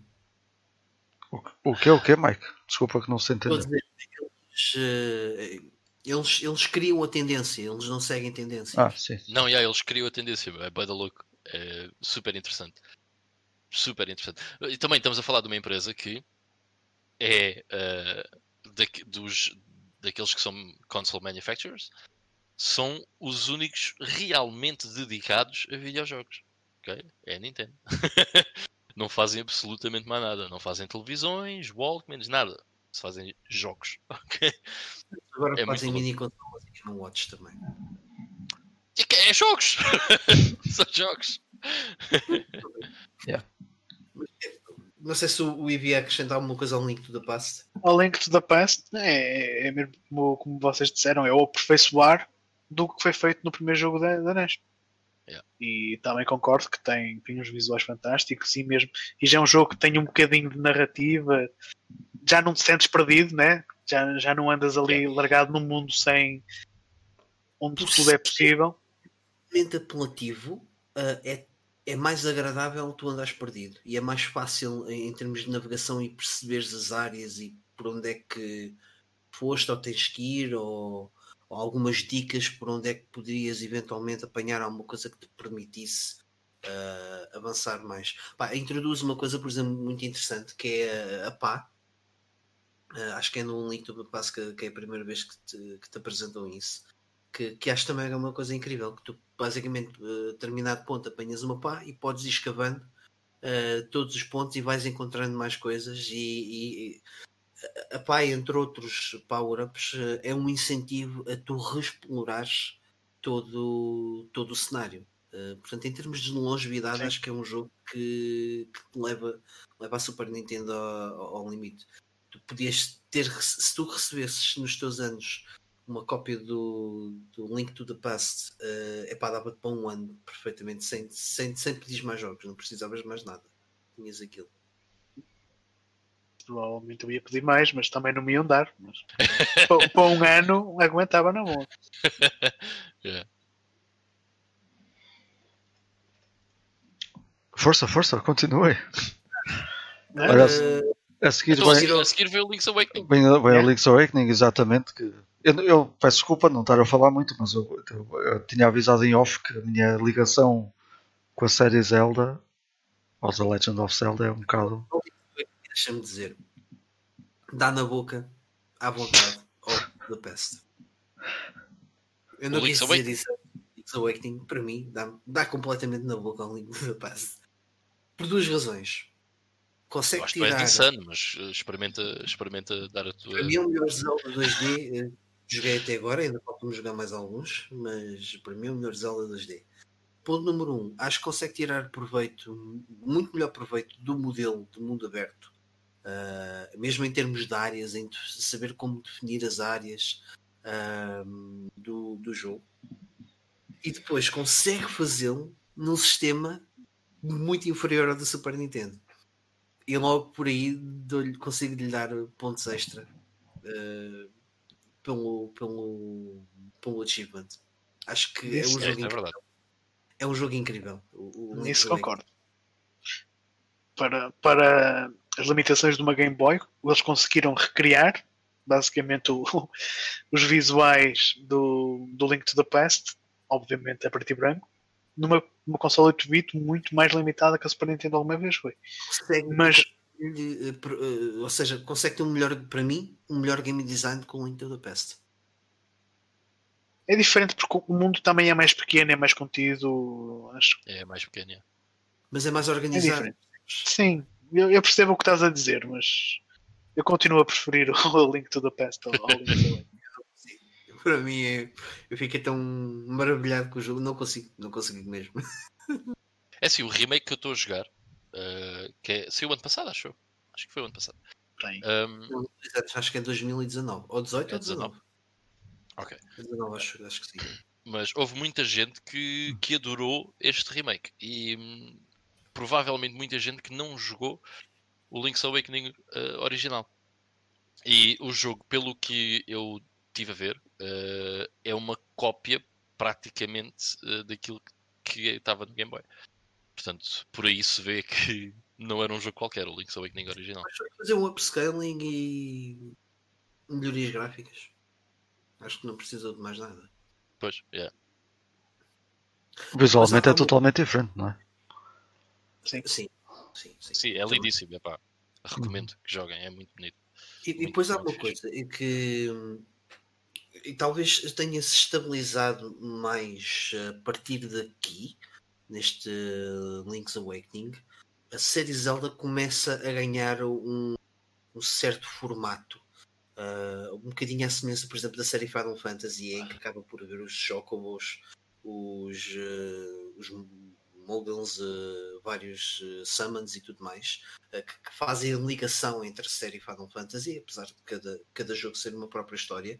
O Zelda aqui começa-se a perceber um bocadinho isso. Eu acho que eles aqui já, já, já definem que é isso que querem fazer da, da série The Legend of Zelda. Ah, com, com humos, com, com vários personagens. E depois há aqui também bué, no Link's Awakening bué easter eggs, bué, bué interessantes. Ahm, com, com várias eh, franquias da, da Nintendo. yeah.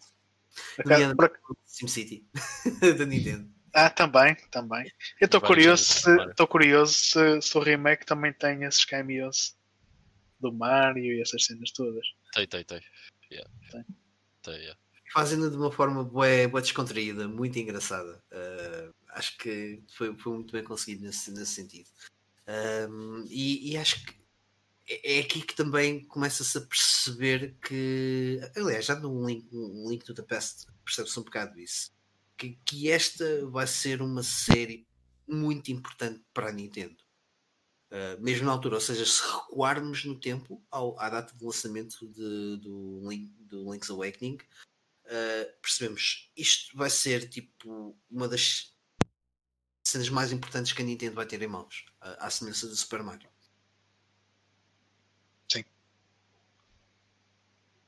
Já foi um jogo que vendeu muito na altura, não é? Por acaso Mesmo estava aqui a com- ver. Teve duas iterações 3.83 milhões. Boy, depois a versão DX, eh, não, não creio que tenha sido por acaso. Sim, Pois, sim, sim. exatamente.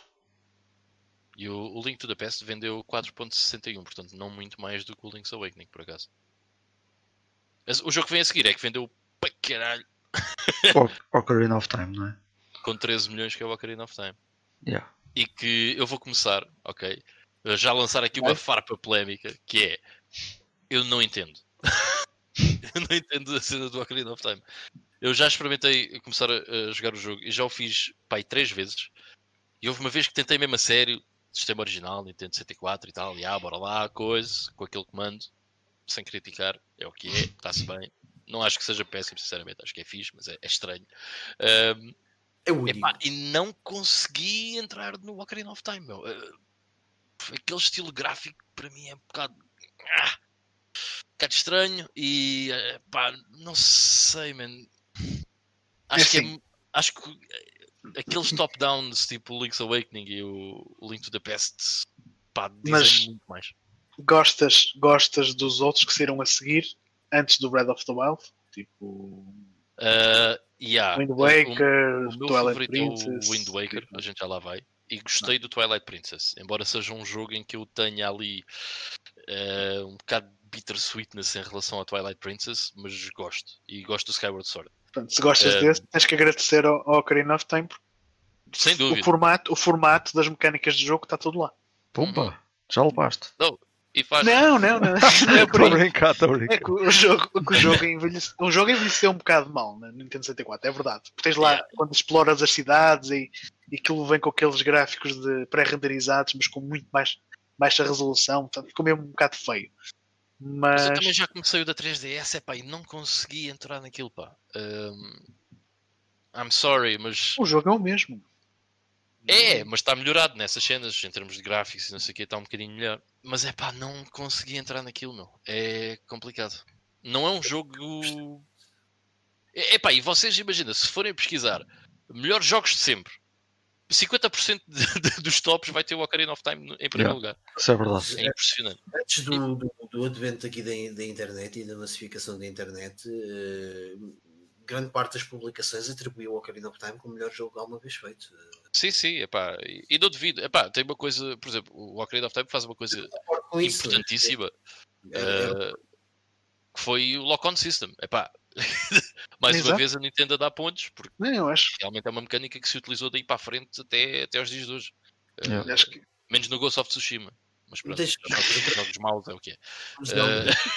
Tentar eh, aqui, vou mandar para o ar, mas eu creio que tenha sido se- um dos primeiros jogos eh, a implementar um sistema de salto sem um botão de salto. ah, ok. Hum. Ok. Ou seja, em que bastava ir, para o- ir a correr em direção à plataforma e ele automaticamente assumia. Ok, agora Isso realmente era importante, porque a Nintendo 64, o comando não tem botões suficientes para ter um botão de salto. tem, tem. Tens é que ter três mãos. Yeah. Pois. Exato. O problema é teu. Uhum. Eu é Yeah. que não sou alien. Saltar. Assim, jogas. Tivesse Assim, no Total Recall, Exato. que a mão e jogas com os pés. Era um pedal. Mas epá, eu não consigo, não consegui entrar no jogo, já tentei.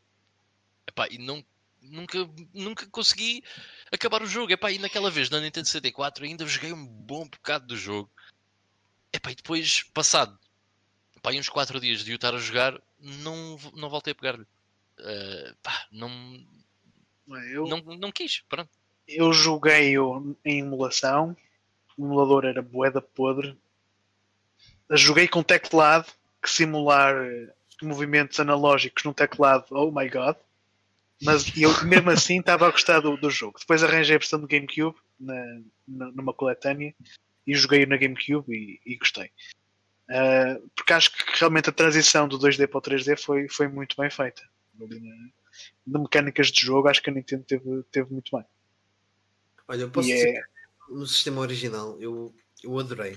Eu, eu para já, é assim, há uma coisa, eu sou um bocado sucker pelo, pelo aquele uh, aspecto visual blurrish do, da Nintendo 64. Há ali qualquer coisa que eu adoro naquilo. Ah, pá, Uh, aquela mentira que a Nintendo 64 nos, nos, nos vende aos olhos, que, que tem uns gráficos ligeiramente melhores que a PS1. É mentira. Não tem. Em algumas coisas tem. Em algumas coisas tem, é. É, um- é uma, é uma mentira, ok? É um, é um truque de magia que a Nintendo Vamos dizer assim. Um, e- Bem, são mas melhores que a Saturn. Vá. Isso aí é inegável. acho que foi a semelhança do. E lá está. Nintendo assim Nintendo outra vez. Ah, a semelhança do Super Mario 64 foi uma das melhores conversões de 2D para 3D ah, podemos assistir na história dos videojogos. Ah, e sobretudo numa fase tão, tão prematura. Nessa, quer dizer, em 98 já não era assim tão prematuro quanto isso. Era, era, era, era, porque tu jogas os outros jogos de ação nas consolas ne- nesse tempo e, oh meu Deus. nessa fase era. Até não foi o Rayman e o Earthworm Jim, por exemplo, também. Rayman se fosse bem.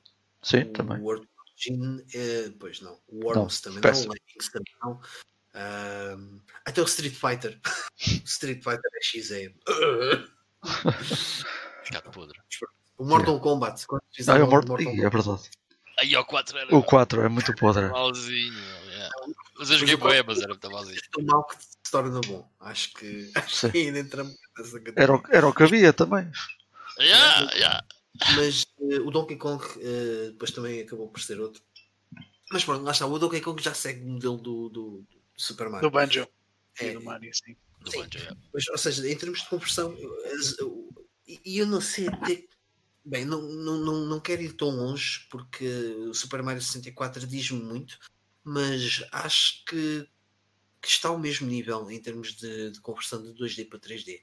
Eu acho que não havia uma forma melhor de tra transpor Zelda para 3D e acho que consegue soar eh, bem.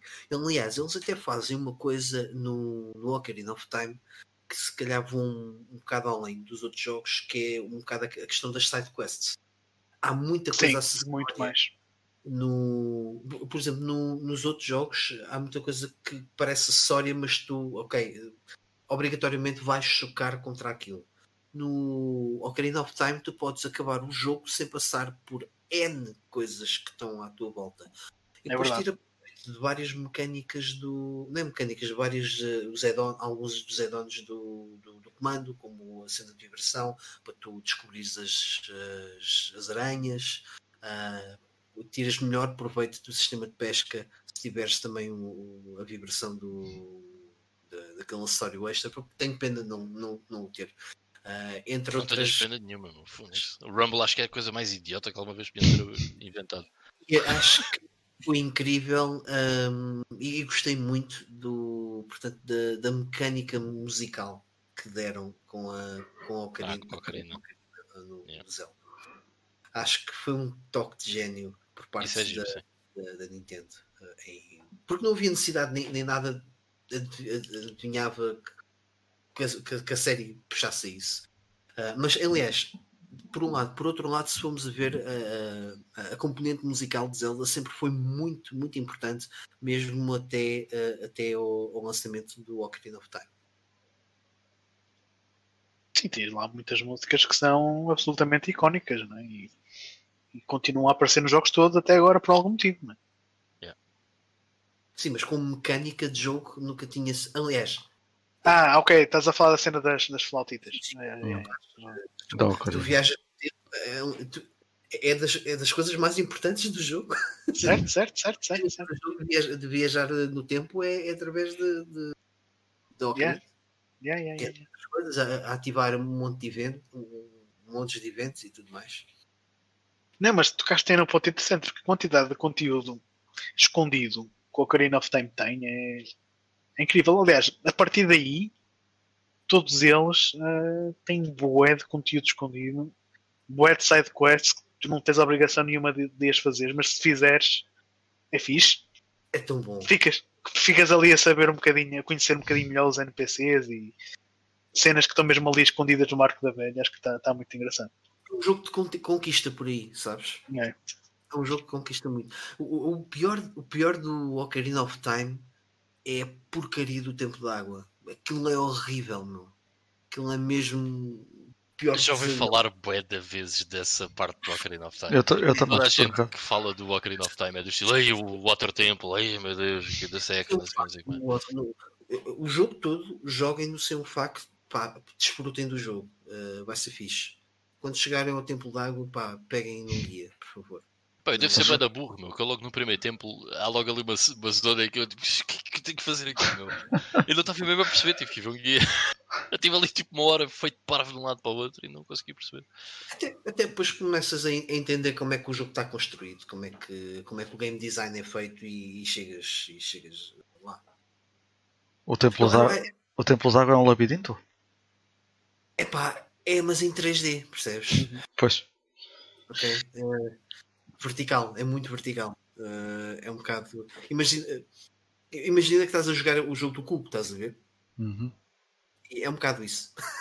Mas lá está. tem- outra das coisas boas terem trazido o Zelda para 3D é que tens dungeons muito mais elaboradas, com puzzles muito mais elaborados. Ahm, e se calhar íamos ao, ao Majora's, ao Majora's, É o outro O jogo Majora's da Mask. Nintendo 64. Sim. ao Majora's.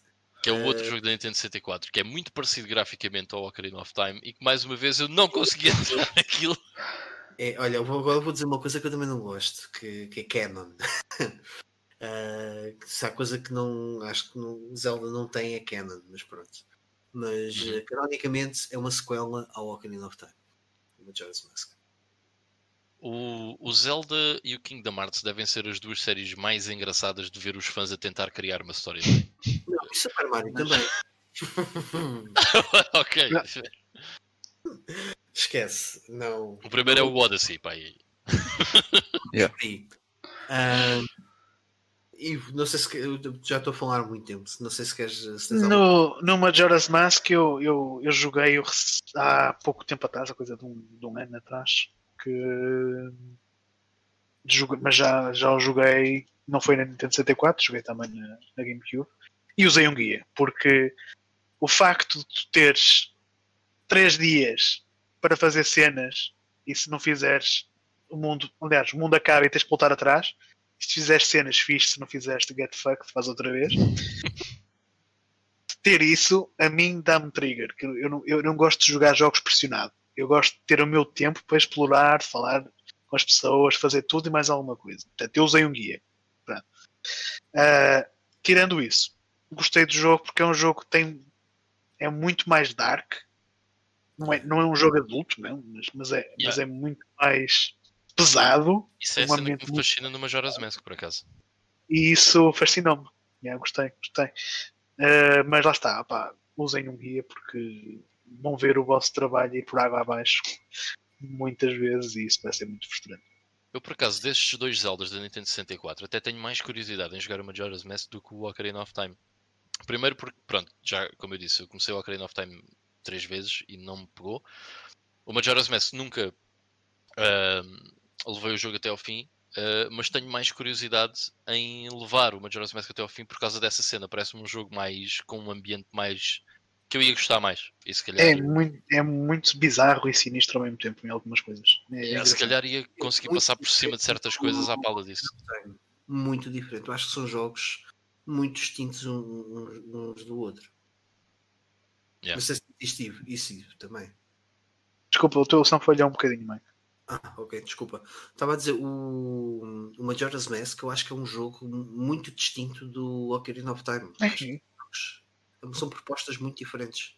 Apesar das mecânicas do jogo base serem as mesmas, porque usam o mesmo motor gráfico, usam o mesmo tipo, tipo de controle, portanto, É mais pelos controles, porque de resto. Ah, se tu resto, de resto tens mesmo que tens aquela cena do, do tempo, do limite, e tens que planear muito bem o que tu vais fazer ao longo daqueles três dias. É. E- É. Porque eu, tam- eu também, eu também usei um guia. Uh, eu tentei começar o jogo sem um guia, um, só que não consegui entrar na cena também. Não. um, eu acho que é um daqueles jogos que se calhar se tivesse uma Nintendo 64 e era um dos três jogos de Nintendo 64 que possivelmente iria ter, uh, sim, se calhar dava-lhe era, era obrigado a dar-lhe uma oportunidade e, e, hoje era um dos jogos mais importantes da minha vida. Um, mas é um, é, um, é um jogo que te força muito a isso, percebes? Uh, em, jogando, eu joguei há coisa de dois ou três anos, um, não, pá, não dá, não dá. Tive que usar também um guia, uh, mas é engraçado. Uh, aliás, e foi esse jogo que me obrigou a comprar o, a expansão de memória para, para a Nintendo 64.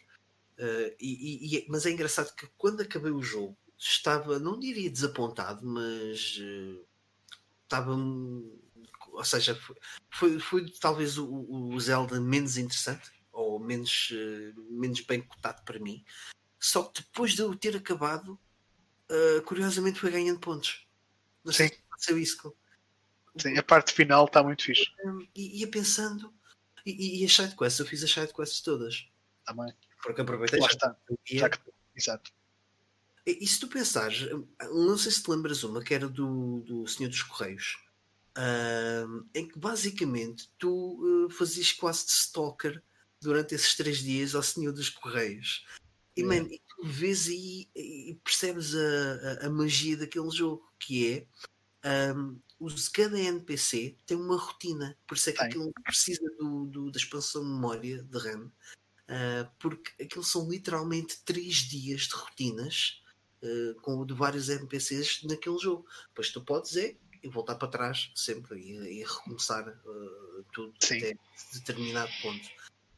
e vais perceber depois de uau, eles pensaram nisto. Eu acho que o único jogo que eu vi voltar a fazer uma cena semelhante foi o Shenmue. Exato, também. Que, também é pela mesma altura. Aliás, Shenmue acho que até veio um bocado primeiro. O Shenmue saiu é, em 99. É de 99. 99. 2000. 99 no Japão, talvez, 2000 cá. Sim, e este, este, este já saiu em 2000. Uh, Acho que sim. Majora's Mask. Mas portanto achei, achei isso interessante. E depois a, a questão das máscaras. Uh, mas depois lá está. Depois há ali alguns pontos que se calhar não é acho que não, o mundo em si não, não é tão convidativo a ser explorado, não sei. Acho, achei o Ocarina of Time mais interessante de explorar do que propriamente o mundo de Majora's Mask. Houve qualquer coisa que não combinou bem, não, não casou bem ali comigo, mas percebo que acho que é um jogo que se adora ou se odeia. Sim, e o, e o, e o Majora's Mask não, não passa em Hyrule, é no reino à parte, que é o Termina Portanto, é um mundo diferente também, por todos os efeitos. Exato, e acho que. Uh, não, o Link's Awakening também acho que não tinha. Uh, também não tem o Ganon. Como... Não, o Link's Awakening também é uma cena à parte, sim. Uh, então, mas tanto o Link's Awakening como o Majora's Mask não tem o Ganon como antagonista principal. É. Nem tem, aliás, e não tem a Princesa Zelda? Ou tem? Agora estou na. Acho também não no Majora's Mask, eu acho que é uma referência qualquer à Zelda, alguns, mas já não, já não me lembro. Mas, mas se entra também não é assim muito, muito predominante. Yeah. Okay. Eu acho que há uma referência qualquer, já mais perto do fim, mas, mas posso estar a confundir já. Ah, depois a seguir então a Majora's Mask temos aí dois joguinhos que eu não estou em erro saíram na, no Game Boy Color, que é o Oracle yeah. of Ages e o Oracle of Seasons. Vocês também jogaram este? Sim, os primeiros a serem desenvolvidos. Ah, não, mentira. Ia, ia manter-me Nintendo uma gafe. É dos primeiros a não serem desenvolvidos para Nintendo, mas há uns, uns interessantes assim. Uh... é, sobre isso. Estamos a esquecer dos da CDI, temos que voltar atrás. Pois é, pois é. oh, só uma cena muito rápida dos da CDI. It's a fucking joke, né? Mas uh, uma vez eu aqui com o Mike jogámos os jogos aqui em casa, o Faces of Evil e o Zelda's Adventure. Epá, aquilo é hilariante, é tão mal. é tão mal. Jesus Phoenix Christ. level. Curiosamente, o Faces of Evil teve agora um remake para PC, ou vá um remaster para PC. E dizem que not too bad. Oh yeah. That's a pretty low bar though. É, yeah. Dragon Ball. Versão portuguesa, não sei o que é que é melhor. Mas é pá, não, por acaso o Oracle of Seasons e o Oracle of Ages ehm, não tenho experiência, mas eh, sei que o Mike foi o último que tu jogaste foi o Oracle of Seasons, não foi Mike? Acho. Foi. Uh, aliás, o Oracle of Seasons é para mim um marco porque foi o jogo que estava a jogar durante o nascimento da minha filha.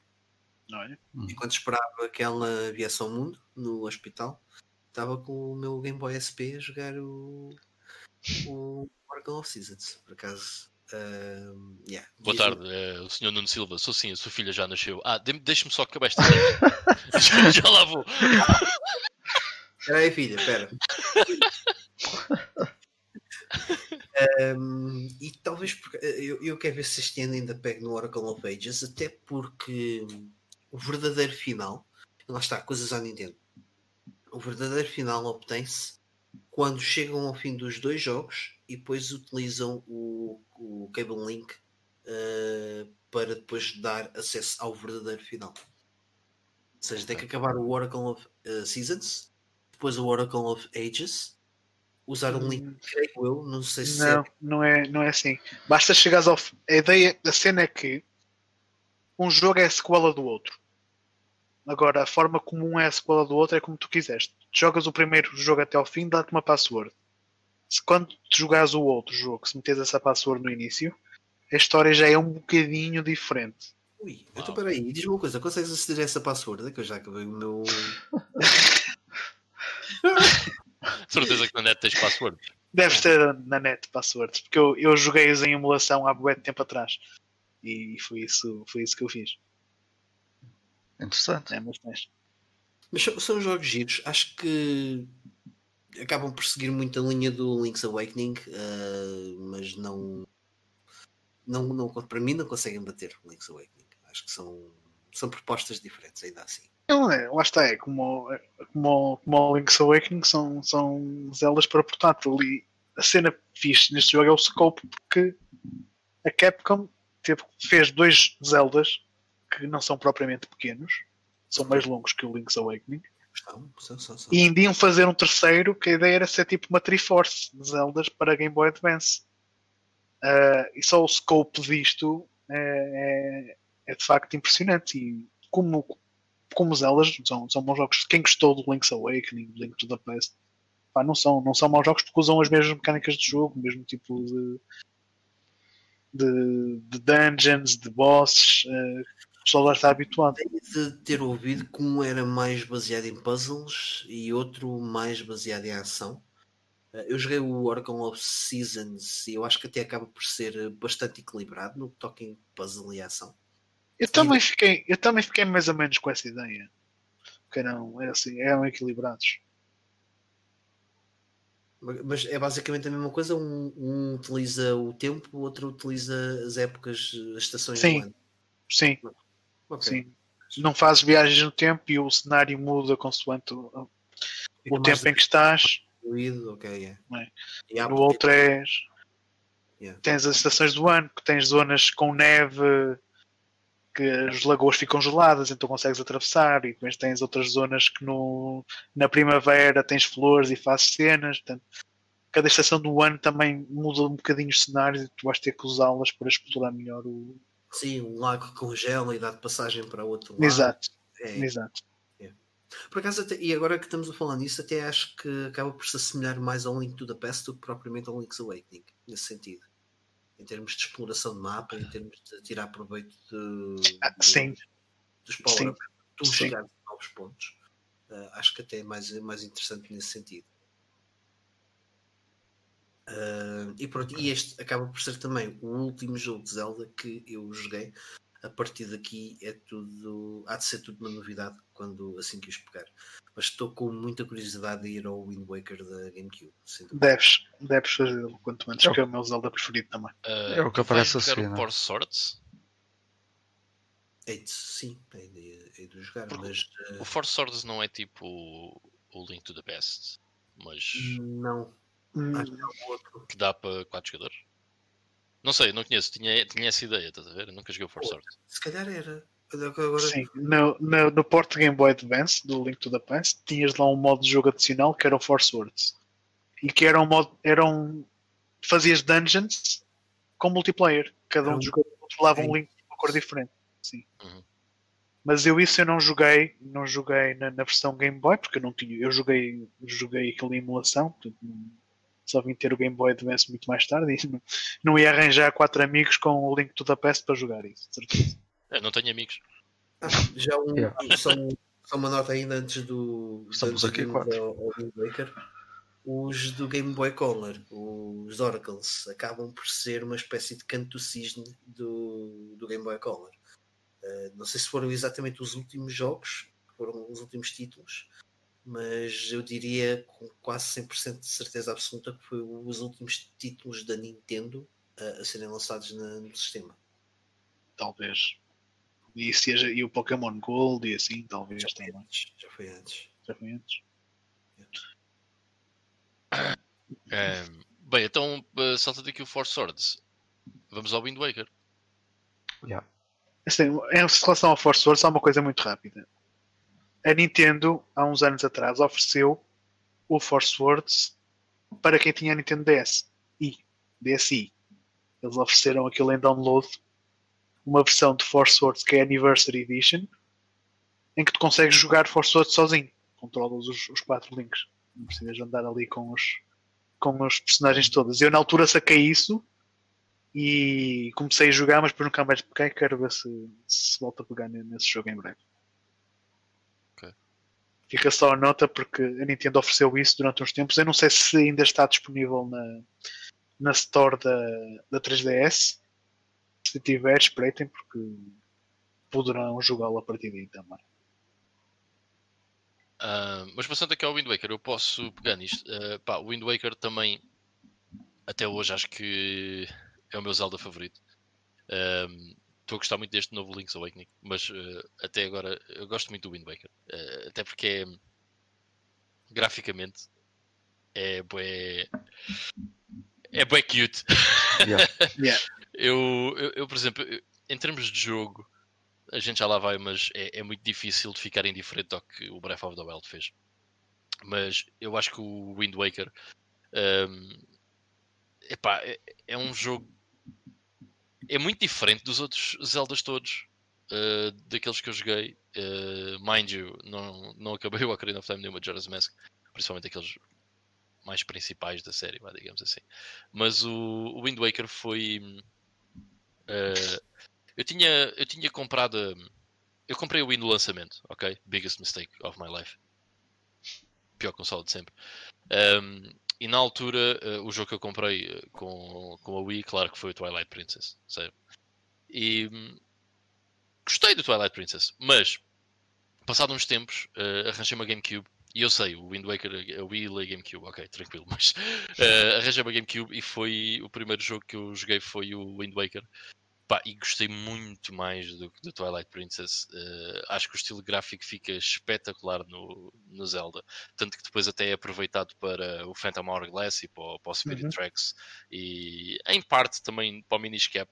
Embora seja diferente, mas também vai buscar um bocado aquela Esse cuteness é- do Zelda Wind Waker. Esse é o que chamam Pá. o, o, o Toon Link na série, não é?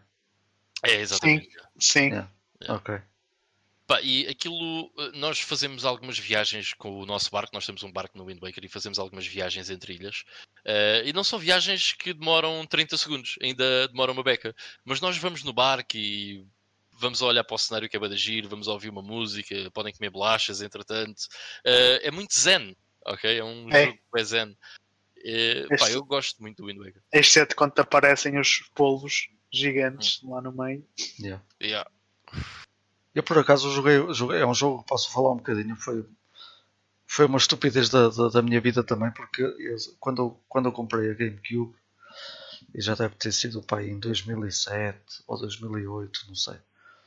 Eu na altura arra- arranjei aquilo com um pack de jogos e vinha lá o vinha lá o, esse jogo, até naquela versão, eu, naquela edição especial que traz o, o da GameCube também, o remaster ou lá o que é, agora Uhum. também não sei bem. E, Yeah, Trouxe o Ocarina of Time e o Majora's Mask. yeah, Sim. e, Ainda joguei bastante, ainda joguei bastante Wind Waker e sempre gostei daquele do que tu estavas a dizer. Em primeiro lugar, o, o aspecto gráfico, um, não só do, do, do, Link em si, mas até as próprias ilhas onde nós íamos, estava tudo com aquele aspecto espetacular uh, e as viagens em si. Mas foi uma estupidez eu na altura não ter continuado a jogar. Parei por alguma razão. Aliás, para mim é, é o Zelda que tem mais ligação emocional, porque foi o primeiro que eu comprei. Portanto, eu comprei a GameCube não no ano de lançamento, mas. Não comprei no ano de lançamento cá em Portugal, sim. E depois comprei o Zelda Wind Waker mais tarde, quando, quando saiu. Pá, e, e adorei. Eu, eu já na altura tinha visto o vídeo da apresentação, as demos técnicas da Space World, onde mostraram. Numa das cenas tens um, um link em alta definição para a altura realista a lutar contra o Ganondorf numa CGI, toda cheia de perlimpimpins. E houve muita gente que, que ficou furiosa com o Nintendo por ter apresentado o Link naquele aspecto assim todo cartoonish e não sei o quê. Mas a Eu verdade é que, é que é um departure, mas para uma um, é um departure positivo. Não é porque é resulta mesmo bem. Resulta muito bem, exatamente. É. Resulta, as expressões faciais, o olhar, hum. uh, está cheio de detalhes. E eu, quando a gente decidiu que ia gravar o, íamos gravar o programa, eu, eu quis relembrar um bocadinho do Wind Waker, mas não tenho tempo para jogar tudo. Então, antes de dormir, tenho estado a ver um long play e, fico, e adormeço rapidamente porque o jogo é super relaxante. E yeah, relembrei-me de boa. Yeah. Relembrei-me de boé de detalhes que já na altura tinha achado impressionantes, como lá está, os olhares, as expressões faciais, yeah. Percebes mesmo os sentimentos da personagem. O Link não fala não sei se no Breath of the Wild já chega a falar, porque ainda não joguei, mas tem sido sempre uma silent persona e ali nem precisa que fale nada, porque com as expressões diz tudo. E a, a, cena da despedida da avó. Acho uh, que no Iron Warriors ou uma coisa assim, não?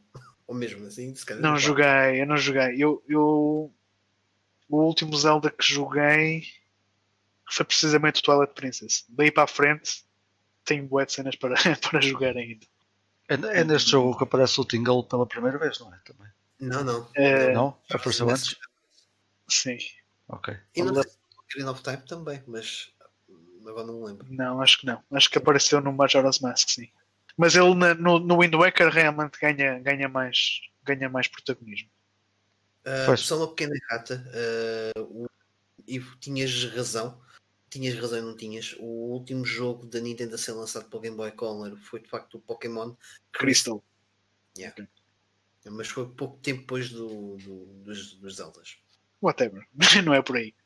Uh, mas yeah, pronto, o Wind Waker de facto tem uma ligação emocional para mim muito, muito forte.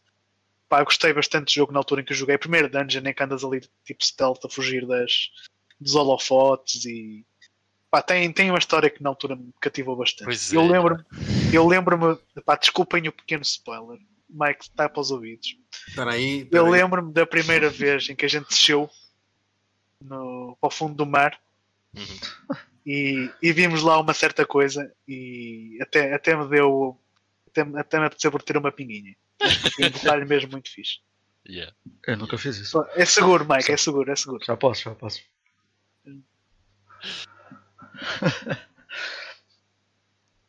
Acabei por não relevar, revelar nada de especial, Marco. Foi só dizer que quando jogares vais, vais chegar a uma altura em que vais ter que descer para o fundo do oceano. Depois diz-me o que é que achaste desta cena.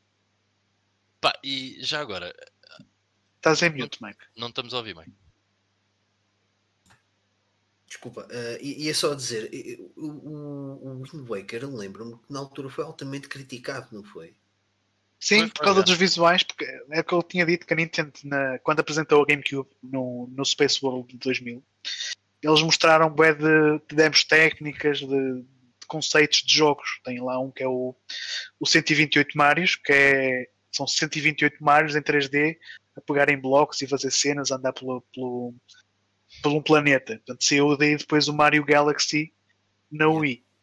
Uh, e uma das demos técnicas que eles apresentaram era uma luta entre o Link e o Ganondorf, mas com um aspecto já next gen. E depois a Nintendo a seguir apresentou o Wind Waker com aquele aspecto muito cartoonish e isso não caiu muito bem nos fãs. Tanto que depois a Nintendo uh, resolve fazer o Twilight Princess. Uh, e o que eles fazem é precisamente um, um link mais realista. Completamente diferente, é. Sim. Uh, já agora, uma cena que é: eu acho que o Wind Waker é um jogo muito fixe, porque pá, nós, por exemplo, gostamos de jogar jogos antigos e não nos faz impressão, às vezes, certas cenas gráficas mais. Uh, eu acho que envelheceu muito bem. Eu acho que o Wind Waker envelheceu muito, muito, muito bem. E acho que é um jogo muito fácil de voltar atrás no tempo e pegar nele.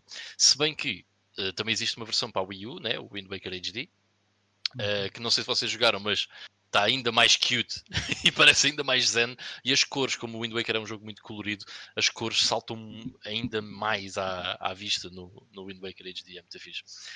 Um, mas acho que é um dos jogos desta geração de consolas, PS2, não sei o quê, uh, mais fácil de voltar atrás e, e, pegar e não sentir esse, essa cena de ser um jogo antigo ou de ser um jogo ultrapassado. Não, é perfeitamente atual ainda. E só outro pormenor muito interessante. Um, o Wind Waker HD da Wii U tem, acho eu, o CD mais bonito de qualquer CD que eu já vi em qualquer plataforma. É um CD bué de bonito. Um dia que vocês tenham, possam eu ver. Fiquei, eu fiquei com vontade de comprar, eu, agora que estou a ver outra vez o gameplays do, do Wind Waker, eu fiquei com vontade de comprar o HD para a Wii U e, yeah. e jogá-lo nessa versão. Yeah, é muito fixe, se gostas muito do Wind, do Wind Waker, faz porque. Yeah, é, é, é simplesmente o Wind Waker, é, mas melhor. E não muito melhor, é, é, o mesmo jogo, é basicamente a mesma coisa, só que um bocadinho melhorado. Mas uh, faz diferença. Pá, é, muito fixe. Eu desde, o, desde que joguei o Ocarina of, e acabei o Ocarina of Time, por acaso fiquei uh, com, com muita curiosidade em tentar perceber o que é que a, a série Zelda conseguiria fazer em, nos 128 bits, eh, já que na Nintendo 64 conseguiu fazer coisas tão fixe. Acho que deves, acho que deves jogar, nem que seja, nem que seja numa Wii com comando GameCube. Acho que deves jogá-lo quanto, o quanto antes, Mike. Acho que vais adorar o jogo. Sim, numa, muito importante, numa, numa Wii com comando de GameCube. Felizmente não podes usar o Wii Remote. Felizmente. Isso é muito importante. Que já agora foi anunciado o Skyward Eu disse no, na questão da Wii, porque não, não sei se tens GameCube, Mike. Eu já sei que tens o Wii, portanto, é, é por aí. O, foi anunciado o Skyward Sword HD, que é espetacular, porquê? Porque não temos que lidar com motion controls, nem temos que ligar a Wii para jogar o Skyward Sword. Visto é, bem o trailer, eles, vi, dão, vi, vi, eles dão a possibilidade. Qual é que é aquela cena do segundo analógico em que Sim. controlas a espada? Prefiro isso a ter o Wii Remote na mão. 10 vezes. 10 vezes. Assim, eu ainda não joguei o Skyward Sword precisamente por causa disso que eu estou com receio de, de, me cansar para fazer assim. É. Partiz, aí a tralha em casa. ok. Mas okay, então... Miniscap? Next. Miniscap, ok. Miniscap, pronto, eu comecei a jogá-lo no fim de semana, mas depois viciei completamente no, no Assassin's Creed, não voltei a pegar. Do pouco que joguei, estou a gostar porque mantém aquele visuais cute uh, do Wind Waker, mas na Game Boy Advance eu estou a adorar os gráficos do jogo porque para um para uma consola como a Game Boy Advance que tem, tem as suas limitações acho que está com um pixel art fantástico. Pois está, é, é verdade. E as animações estão, são muito fixe. Estão muito fixe, sim eu, tem eu aquelas mecânicas de tu diminuir tamanho e, e fazes dungeon em que és um gajo super minúsculo, tal, mas eu estou muito no início, também ainda não posso opinar grande coisa sobre o jogo. Mas para já está tá não joguei Não joguei o jogo, mas conheço bem o jogo porque uma ex-namorada minha uh, jogou o jogo do início ao fim um, e eu vi muito do, do jogo. Epá, e na altura fiquei impressionado com, com aquilo estar a correr num Game Boy Advance e pareceu-me muito fixe. E tinha dungeons muito criativas, por acaso. Muito fixe. Não que isso seja estranho na Nintendo. Mas, yeah. É que é interessante porque a série Zelda é, é altamente popular nos Estados Unidos um, e aparentemente saiu primeiro, este miniscap saiu primeiro na Europa e depois é que saiu nos Estados Unidos. Uou. Ok, estranho. É possível. Já não sabia. Segundo o GameFAQs, eu gosto de, normalmente coloco o GameFAQs como um sítio Uh, Bem, no Wikipedia dá o Japão primeiro. Ah, o Japão é, é sempre. E já agora, foi um jogo desenvolvido pelos mesmos que Foi pela fizeram Capcom o também. Oracle of Seasons e o Oracle of Ages. yeah. Quem diria?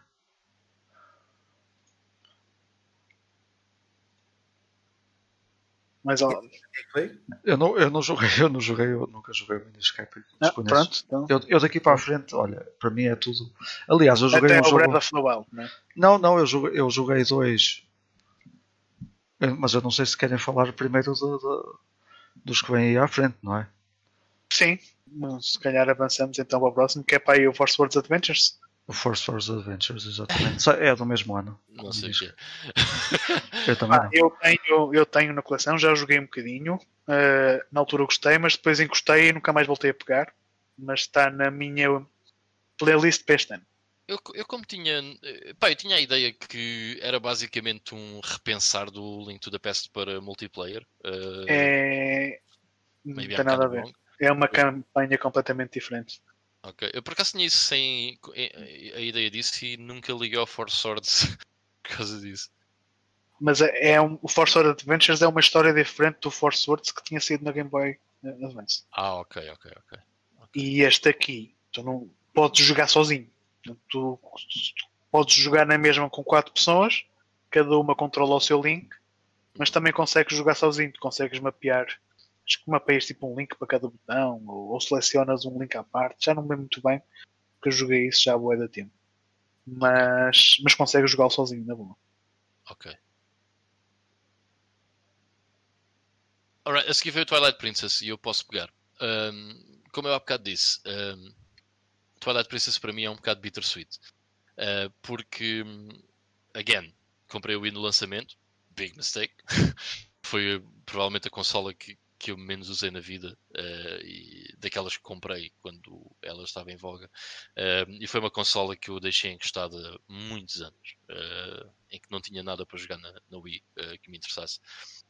Mas o jogo que comprei com ela foi o Twilight Princess. E quem me dera que eu tivesse uma GameCube e tivesse jogado a versão de GameCube, porque não tinha a saída dos motion controls. Mas não era só isso. Eu acho que o Twilight Princess é um bom jogo, ok?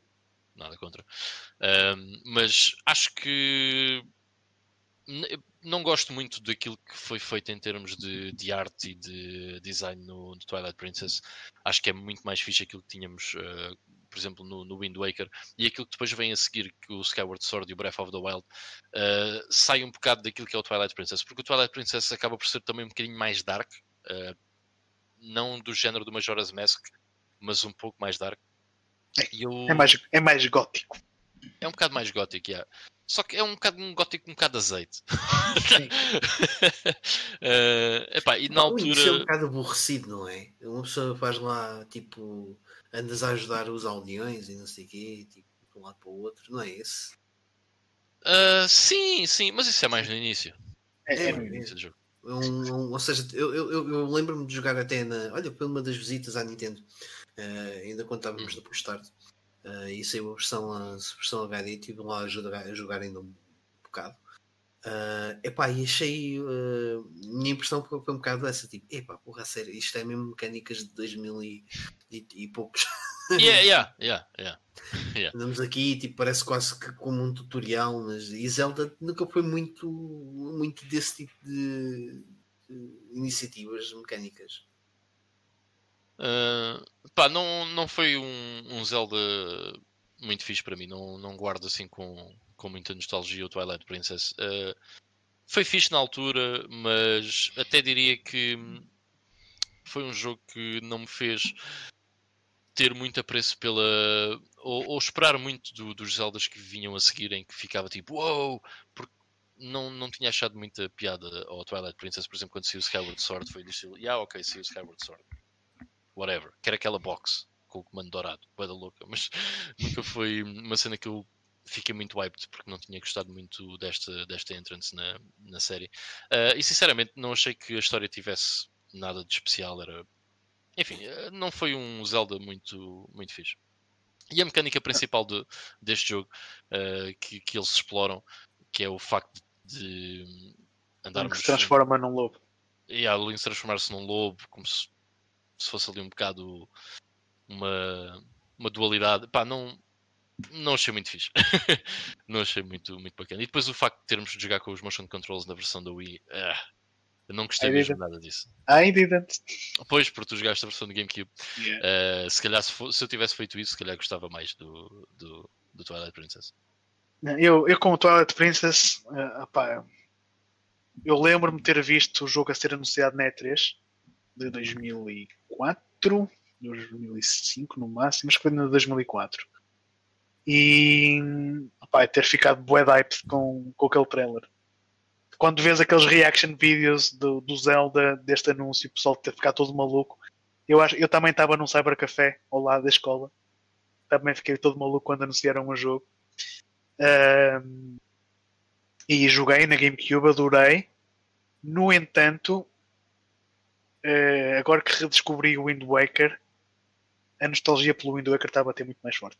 Mas Ah, eu, tenho, eu, tenho, eu tenho o remaster em HD para o Wii U do Twilight Princess. Do, do, do Wind Waker, infelizmente, ainda não, mas deste já tenho. E vou rejogá-lo em breve. Ah, mas lembro-me de ter jogado na GameCube e, e ter gostado. Mas, in hindsight, o Wind Waker é, é melhor. Yeah, Eu joguei o Wind Waker depois e diz-me muito mais do que o Twilight Princess, sem dúvida nenhuma. Acho que é um jogo muito melhor. Depois temos aqui então Phantom Hourglass. Não sei se algum. Esse já é da Phantom- Nintendo DS, não é? Sim, Pá, mas da Nintendo DS ainda não joguei. E ah, nós entramos numa cena que é: eu não joguei nem o Phantom Hourglass, nem o Spirit Tracks e joguei o Skyward Sword, mas não o acabei. Portanto, Epá, Yeah, e, yeah. e, sinceramente, por acaso, não sei porquê. eh, os de. Por favor, venham-nos a corrigir isso nos comentários. Os da DS são talvez os menos apelativos, menos interessantes. eh, não- é pá, eu não mais por ter os gráficos. Exato, é isso, era isso que eu ia dizer. Só que eu ainda, os joguei, mas pá, não. ainda não calhou. Mas está na, Mas sabe na é? playlist deste ano. Sabes o que é para mim? É a consola DS para este tipo de jogos. Ah, não A sei. cena é que eles abusam Hum. muito nas, nas mecânicas do touchscreen e não sei o quê. E uma Yeah. das críticas que do, do Phantom Hourglass é, é que tu não usas os botões para nada, basicamente. Isso num Zelda, man, é um bocado. É... Oh, bem Pois. engraçado. Uma história com o Phantom Hourglass. Eh, eu comecei a jogar o Phantom Hourglass. E logo ao início, tu tens uma cena em que tens que soprar para o microfone da DS para apagar uma tocha, uma cena assim, qualquer coisa desse género. Mas mesmo logo no início do jogo. Turns out que o microfone da minha DS não funcionava. Shit. Ou seja, não conseguia passar dali. E então o que é que acontece? Eu, passado muito pouco tempo, encontrei um- uma espécie de um, de um, um pequeno headset para a DS que tinha microfone. Então, usei aquilo para ligar aquilo à DS, soprar, passei aquela parte, pronto, já tirei o headset, posso continuar. yeah, Jesus.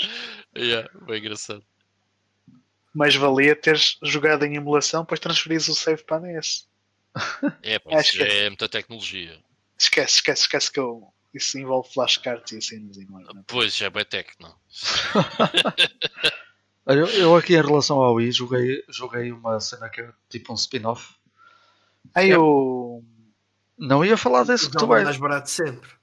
Não, não ia falar desse que vocês estão a pensar, estão a ver?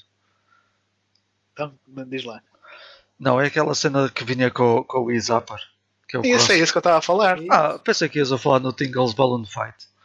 Ah, pois, mas esse é da Ah, DS, ok, ok, ok. Se- mas, Mas isso é o Link's Crossbow Training, não é? yeah, yeah, Exato, É o, exato. é o é o- o jogo de Zelda mais barato sempre. Yeah. yeah. Ok, Deixa-me joguei, joguei esse. Eu joguei esse. Eu comprei a Nintendo Zapper, ok, quando, quando saiu, eh, juntamente com o Resident Evil Umbrella Chronicles. Yeah. Um, porque eu pensei, isto vai ser uma grande cena. Até que descobri que não tem nada a ver com jogar um jogo de light gun ou este, este motion controls como existe o Time Crisis, por exemplo, na, na PS3, que é melhor do que jogar o, o, os Resident Evil da Wii, eh, os light guns. Mas, eh, então eu comprei isso em conjunto. E esse jogo vem com, com, a, com a Zapper. Sim. Eh, eu nunca joguei esse jogo. nunca cheguei a jogar, velho. Mas podias experimentar. Aquilo, aquilo é mais Era uma experiência. para ti. Hum, Aquilo é mais uma experiência do que um jogo. Porque o jogo não é assim muito parece mesmo comprido. Casual. É uma shooting gallery em Hyrule. Sim, sim. Hum. É, é para É, dar, a, é para dar a conhecer a Wizapper aquilo, mais nada. Só Que é um pedaço tão de plástico. desiludido com o Resident Evil. Não é com o Resident Evil em si, eu acho que o jogo- aquele jogo, se fosse com, light- com uma light gun, era bué da louco. Só que esta cena dos motion controls, pá, eu, eu- por acaso eu fui daquelas pessoas que pensei, bem, isto vai ser espetacular para jogar on-rail shooters. Não, é Isso- terrível, péssimo. Isso tem alguma coisa a ver com, a, eh, com as, com as, as sequências de, de shooting também do, dos, eh, dos da Nintendo 64? Não, Ou seja, o que eu quero dizer é, eh, é um Ah. vai buscar um bocado, vai buscar um bocado disso. Isso vai me dar PTT PTSD, meu. Sim, é um mas oh, Mike, bocado- não, não, não encares esse, o Link's Crossbow Training como um jogo. Pois, não é. Pá, é das cenas É mais demo. importantes que eu tinha em consideração da série Zelda. se andas a cavalo a disparar flechas? Epá, era a cena que eu mais queria. Eu É, mas- todos que era para chegar aí. Depois Pronto, acabou, depois não mas- quer saber. Mas é isso. É, é uma das coisas que tens que fazer no, no Crossbow Training, sim. Eu por acaso não, não, sei, se, não sei se lembram, eh, ou se conhecem, de certeza conhecem, porque me conhecem a mim, que eu fiz aqueles eventos do, do, do console em 2011 e 2012. Yeah. E um dos jogos Sim. que nós metemos lá foi o Link's Crossbow Training, para ver quem é que fazia o melhor eh, high score. Eh, porque o jogo em si já é curto, e então dá para fazer, dá bem para essas cenas. E a malta na altura curtiu bem aquilo, porque também era novidade, né? mais ou menos isso. Pois é. E depois há outro spin-off, que era o que eu tava, que, era- que era o que eu tinha na cabeça há pouco, que é o, o Tingle's Balloon Fight, que é da DS. Que, que tem o Tingle como personagem principal, que não é uma cena normal, não é? E eu acho que ele teve mais dois ou três jogos só no Japão, que nunca saíram de lá. Eh, e também é única, é o único remake, ou o único seguimento que há do Balloon Fight.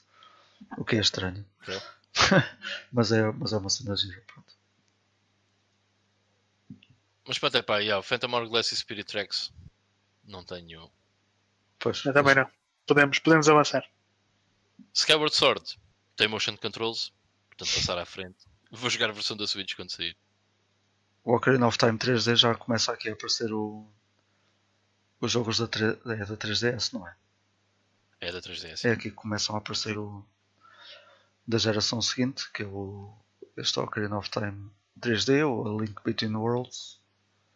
Ah, O ainda tens o, yeah, Force. o- Link Between Worlds. O Link Between Worlds joguei quando fui à Nintendo, quando estávamos na Push Start. Uhum. Gostei do conceito e tenho aqui para jogar eventualmente. Eu Esse também era o- para jogar e também acho, acho que o conceito é muito giro por acaso. Gostei muito do que vi, mas ainda não lhe peguei. Esse era o que ele encosta às paredes, não é? Fica tipo. Sim. Ok. Yeah. E tem um look muito parecido ao Link to the Past também. Sim, sim. Esse parece-me também muito interessante. Eu não tenho o jogo, aliás, só os conheço todos precisamente eh, de uma pessoa estar aí atenta às notícias e, e Mas às é, novidades. interessante ver que durante este período Zelda era uma espécie de mastigar da Nintendo Uhum. até sair o, o, o da Switch e da, da Wii U. O Breath of the Wild. yeah. Acho que eh, andaram a mastigar a série Zelda durante muito tempo. Eu acho que eh, o Breath of the Wild ganhou muito por causa disso. Porque finalmente haver um jogo de Zelda em condições. Epá, eu acho que nem É é bem haver um jogo de Zelda em condições, porque hum, repara, o- mesmo o Twilight Princess, eu não gostando muito, eu percebo que é um bom jogo.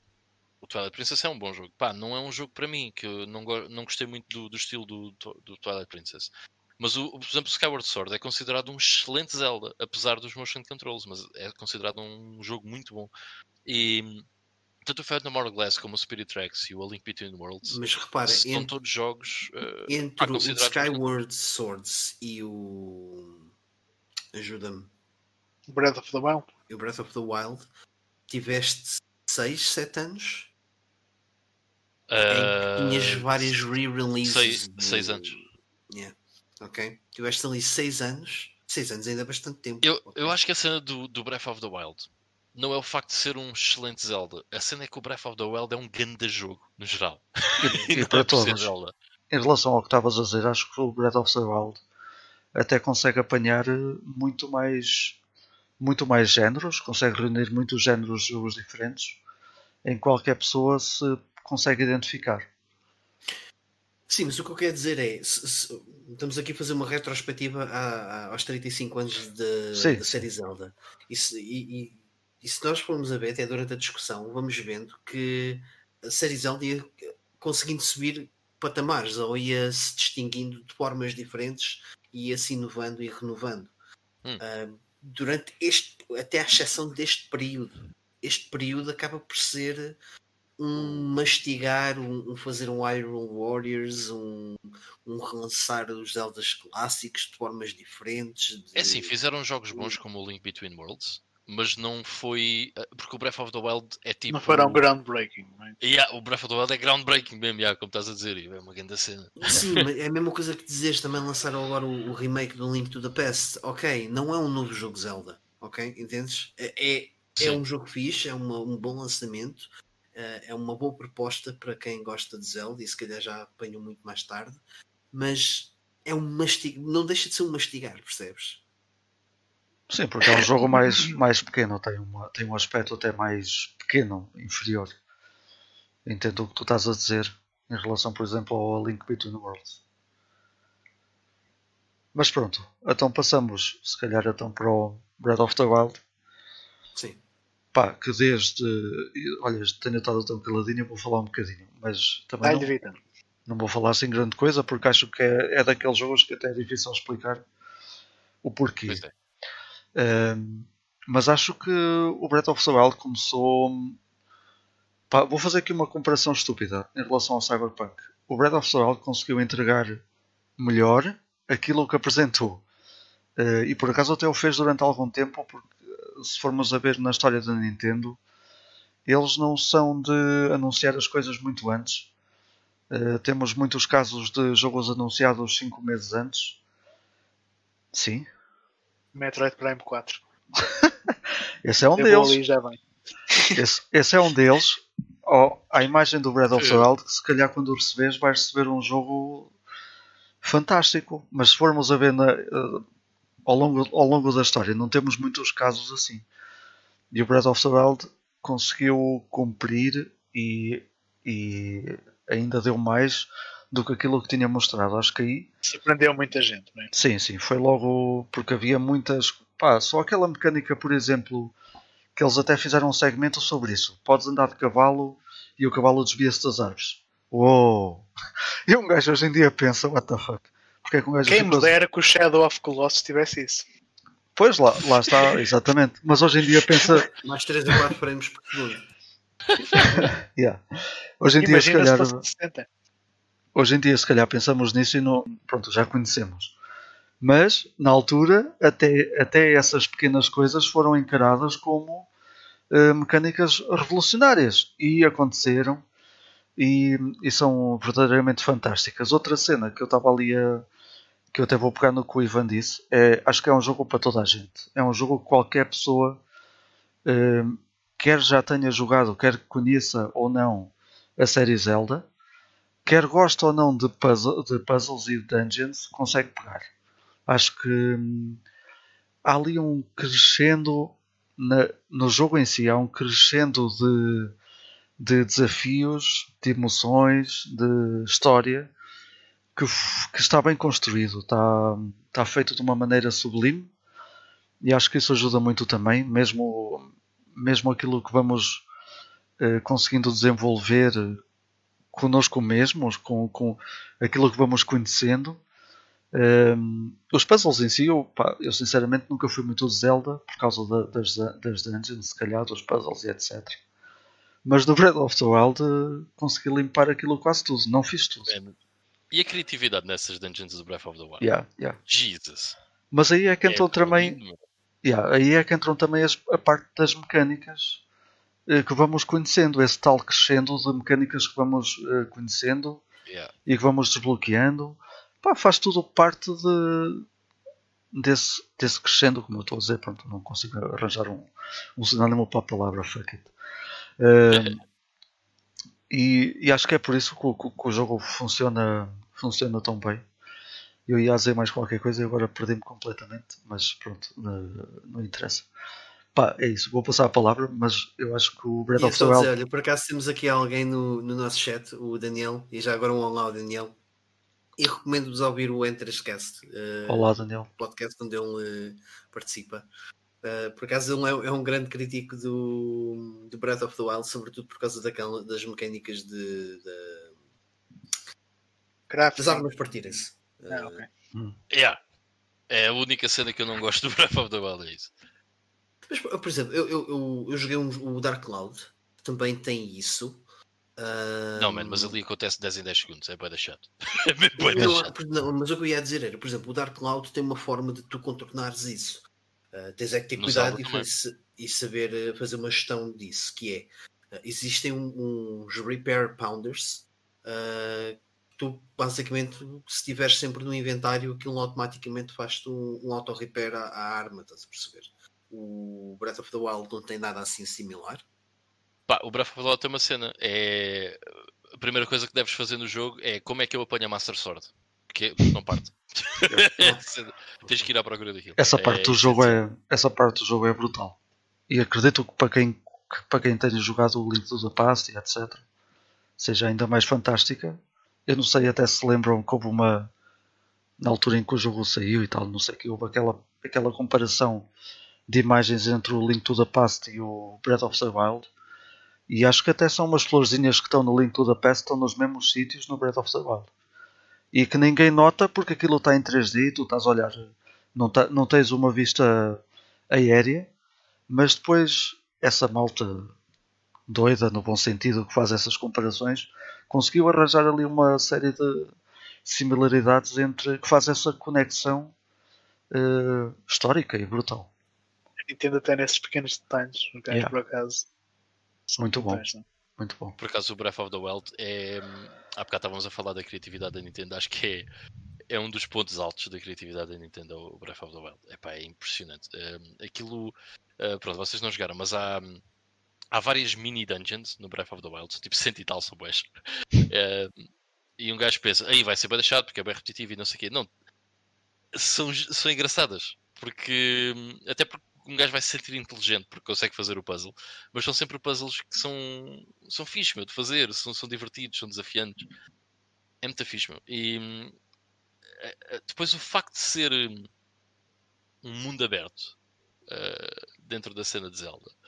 Yeah dá uma dinâmica diferente ao mundo e, e, ao, e ao, próprio jogo. Uh, porque vocês conseguem ir a qualquer sítio uh, no início do Breath of the Wild. Uh, Existem umas speedruns em que acaba o jogo tipo em 12 minutos, ou que é uma cena assim do género. Um, não sou esse, esse, esse louco, mas. Um...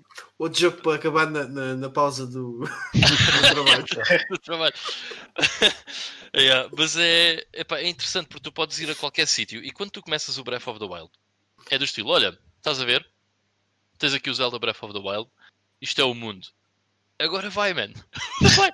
Eu, eu, comprei o yeah. um jogo no dia de lançamento, uh, à semelhança de um rapaz que trabalhava comigo na altura. Uh, epá, e nós, durante os dias, né, contávamos coisas diferentes um ao outro, porque eu fui por aquele lado e ele foi por aquele lado. E ele teve uma experiência diferente de mim, e foi fazer as mesmas coisas, mas numa ordem diferente. Pá, é muito louco, meu. É isso, isso, acho que é outra coisa que, que, encaixa naquela minha descrição, que é a liberdade que o jogo te dá. De fazeres o que quiseres. Eu cheguei a um certo ponto, até tenho. Eu não sei se os tenho guardados na caixa do jogo ou não, mas cheguei a um ponto de imprimir uh, dois mapas e eu estava a jogar com, com os mapas ao lado só para ter certeza que já tinha, tido, já tinha ido a todo lado. É daqueles jogos, é, é daqueles jogos em que uh, chegas a um ponto que não sabes uh, se, já foste, se já fizeste mesmo tudo e ao mesmo tempo não queres, estás com a sensação que já fizeste tudo e não queres parar por ali. É... E o mundo é bastante grande. Sim, sim. E é um jogo que não, pá, eu, quem me dera que fosse maior ainda. Sim, e visualmente também é muito bonito, é muito fixe. Sim. Desculpa, tenho, tenho que ler este comentário. Daniel diz: já assisti assistentes, acidentes de carros bem mais felizes que a degradação de armas do Prato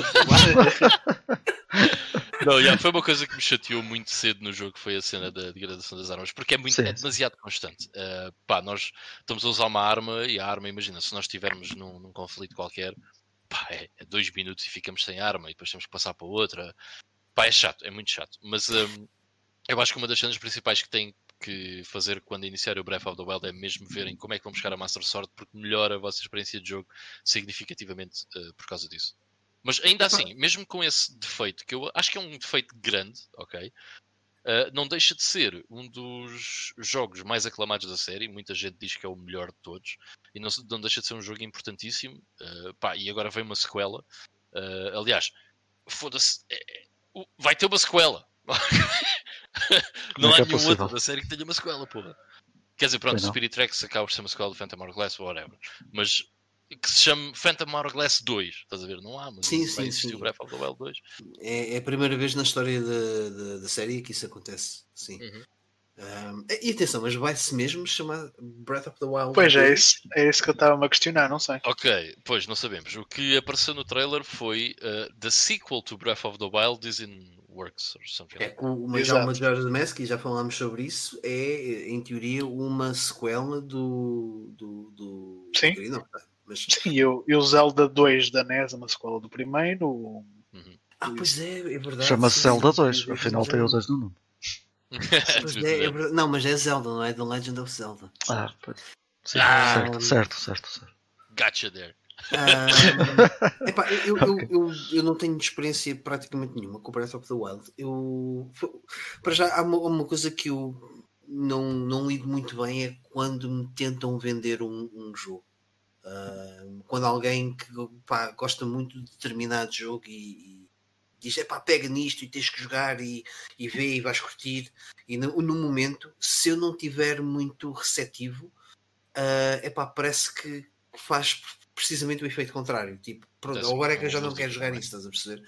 Um, e, e, por acaso, na altura foi um leite. Coitado, com as melhores intenções, porque ele estava a adorar o jogo. Uh, ele sabe que eu, que eu até gosto da série Zelda e tentou-me meter a jogar aquilo logo de início na Switch. Só que eu acho que uh, para mim a série Zelda vive muito de, de, de uma experiência solitária. Não é. Mas o Breath of the Wild é uma experiência solitária. Uh, e tu estás ali naquele momento se, um bocado à pressão a experimentar o jogo parece ah, que não sei, sim. parece que me, afastou um bocadinho okay. o interesse. Uh, não, não ia, acho que não ia ser fixe, já. acho que não ia ser Eu fixe. percebo o que estás a dizer. Por acaso, o Breath of the Wild é um jogo muito é, solitário. É um dos poucos jogos. sozinho. Uh, mas não uma assim. das poucas séries em que os jogos de, desta, desta série convidam-te muito a tu pegares por ti próprio. Alguém dizer-te, experimenta estás por tua conta, estás a ver? E tu descobres uh, onde é que tu vais, uh, quais são os pontos de interesse que tu vais encontrar com o jogo, porque eu acho que é uma coisa incrível que a série, uh, a maior parte dos jogos do, do, do Legend of Zelda acabam por fazer. É cada um tem a sua própria experiência com o jogo, cada um, cada um de nós encontra o seu ponto de ligação com, com, com determinado título da série eu acho que é isso que torna a série tão boa e tão universal a todos nós. É cada um de nós consegue apreciá-la à sua própria maneira. Porque Zelda tem muitos pontos que podem, uh, que, que, te permitem apreciá-los. Uh, não sei se me posso entender. Não, como eu estava a dizer há bocado, que o rapaz que trabalhava comigo comprou o jogo também no, no Day One. Um, e nós provavelmente, imagina, quando começamos o jogo, aquilo é um mundo aberto, pronto, vocês não jogaram, mas é um mundo aberto, e logo ao início dá para olhar para tudo à volta, estás a ver? E, yeah.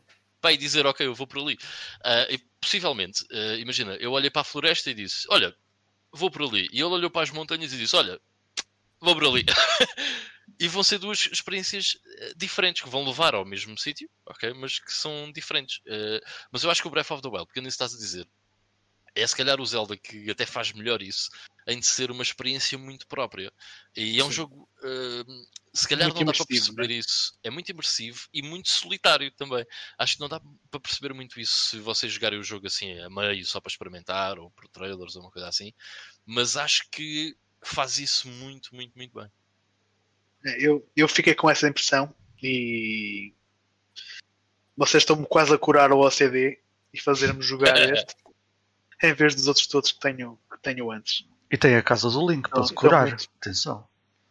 Isso. Tinha que ter ali alguma coisa de Animal Crossing. Hum. Aí tem aqueles uh, collectibles. Animal Crossing tem aqueles collectibles. Os cacarotes. Eu não sei se tu fizeste isso, Ivan, mas eu não. Não, não, não. Aquilo deve ser Uh, mas já agora, o Breath of the Wild tem outra particularidade interessante que é então, o Twilight Princess sai para GameCube e para a Wii, né? A Wii U Não. Yeah. não teve nenhum Zelda uh, só seu, mas o Breath of the Wild era o Zelda da, Game, da, da, da, Wii U. Wii U. ok? Yeah. Era o Zelda da Wii U. É essa a E- versão que eu tenho. E joga essa, ok? Não é por nada, mas é porque era o Zelda da Wii U. E, Yeah, yeah, yeah, yeah. um, eu por acaso quando comprei o jogo comprei para a Wii U, porque havia, fora o Breath of the Wild, zero razões para comprar uma Switch. Se tivesses uma Wii U, não havia nenhuma razão, eh, acho eu, pelo menos para mim. E o, O senhor- jogo Diz é... o senhor que já comprou duas, né? um, para jogar Tetris 99 é fedido. Mas. e Puyo Puyo Tetris. Mas. um, essa, eu, eu gostei muito de, de jogar o, o jogo na Wii U e supostamente é- é- o jogo é igual. Eu, eu adorei ao início quando o pessoal começa a fazer aqueles vídeos de comparação da Wii U e da Switch. A versão da Switch é, é, é um bocadinho melhor e não sei o quê. Man, acho que é exatamente a mesma coisa. Até era caricato olhar para os vídeos em que o pessoal estava a comparar as duas e a dizer: estão a ver aqui, tem mais dois pixels. Man, não vejo ali nada diferente. é Exatamente a mesma merda. Ah, mas eh, aqui tem slowdowns. Na outra também, mas exatamente a mesma coisa. Isso depois ficou provado que era, que era o mesmo jogo, exatamente. sim. É a mesma coisa. Uh, mas quer joguem numa consola, quer joguem na outra. Joguem o Breath of the Wild, é um jogo incrível. Agora que- deixa-me só responder aqui ao, ao Daniel que pergunta se preferimos jogar o Zelda na CDI durante 100 horas ou cair numa piscina de agulhas. É epá, eh, nós já falámos aqui desses, desses Zeldas e eu e o Ivan há pouco tempo estivemos a jogar na, na, na CDI epá, e aquilo é, é, é, é para rir, é, é muito engraçado. Eu na piscina de agulhas ia chorar, mas ali, epá, pelo menos sempre ria ali durante vá, duas horas. Depois passava de Sim. 98 horas de seca, mas pelo menos duas horas dava para rir para caralho. 100 horas também, passa rápido. Pá, Qualquer rápido. coisa mete-se vinho à mistura e um gajo ri mais um bocadinho. Para quem É, já é, passou é. tanta. Oh, 100 horas bêbado. É na boa. Na boa, count me in. Mas é um bocadinho. Ia, ia até colocar aí uma pergunta, só para matar aqui a coisa. Se, se pronto, conhecendo o Breath of, of the Wild, eh, o que é hoje, se isso. Se acham que o jogo teria salvo a Wii U se saísse antes? Tipo dois anos antes. É pá, eu acho que não. Mas. Não, tinha deixa- salvação. Acho que não também. Isso, eh, desde um, nomenclaturas, desde a apresentação de conceitos, desde. eh, e, e atenção, eu acho que. É um, Ahm, e, e acho que podia. E, e tem jogos extremamente interessantes que, que nunca, nunca fizeram grande sucesso. Olha, o Project Zero, lembrei-me. Ahm, e acho que, a, acho que a Nintendo nunca Yeah. comunicou.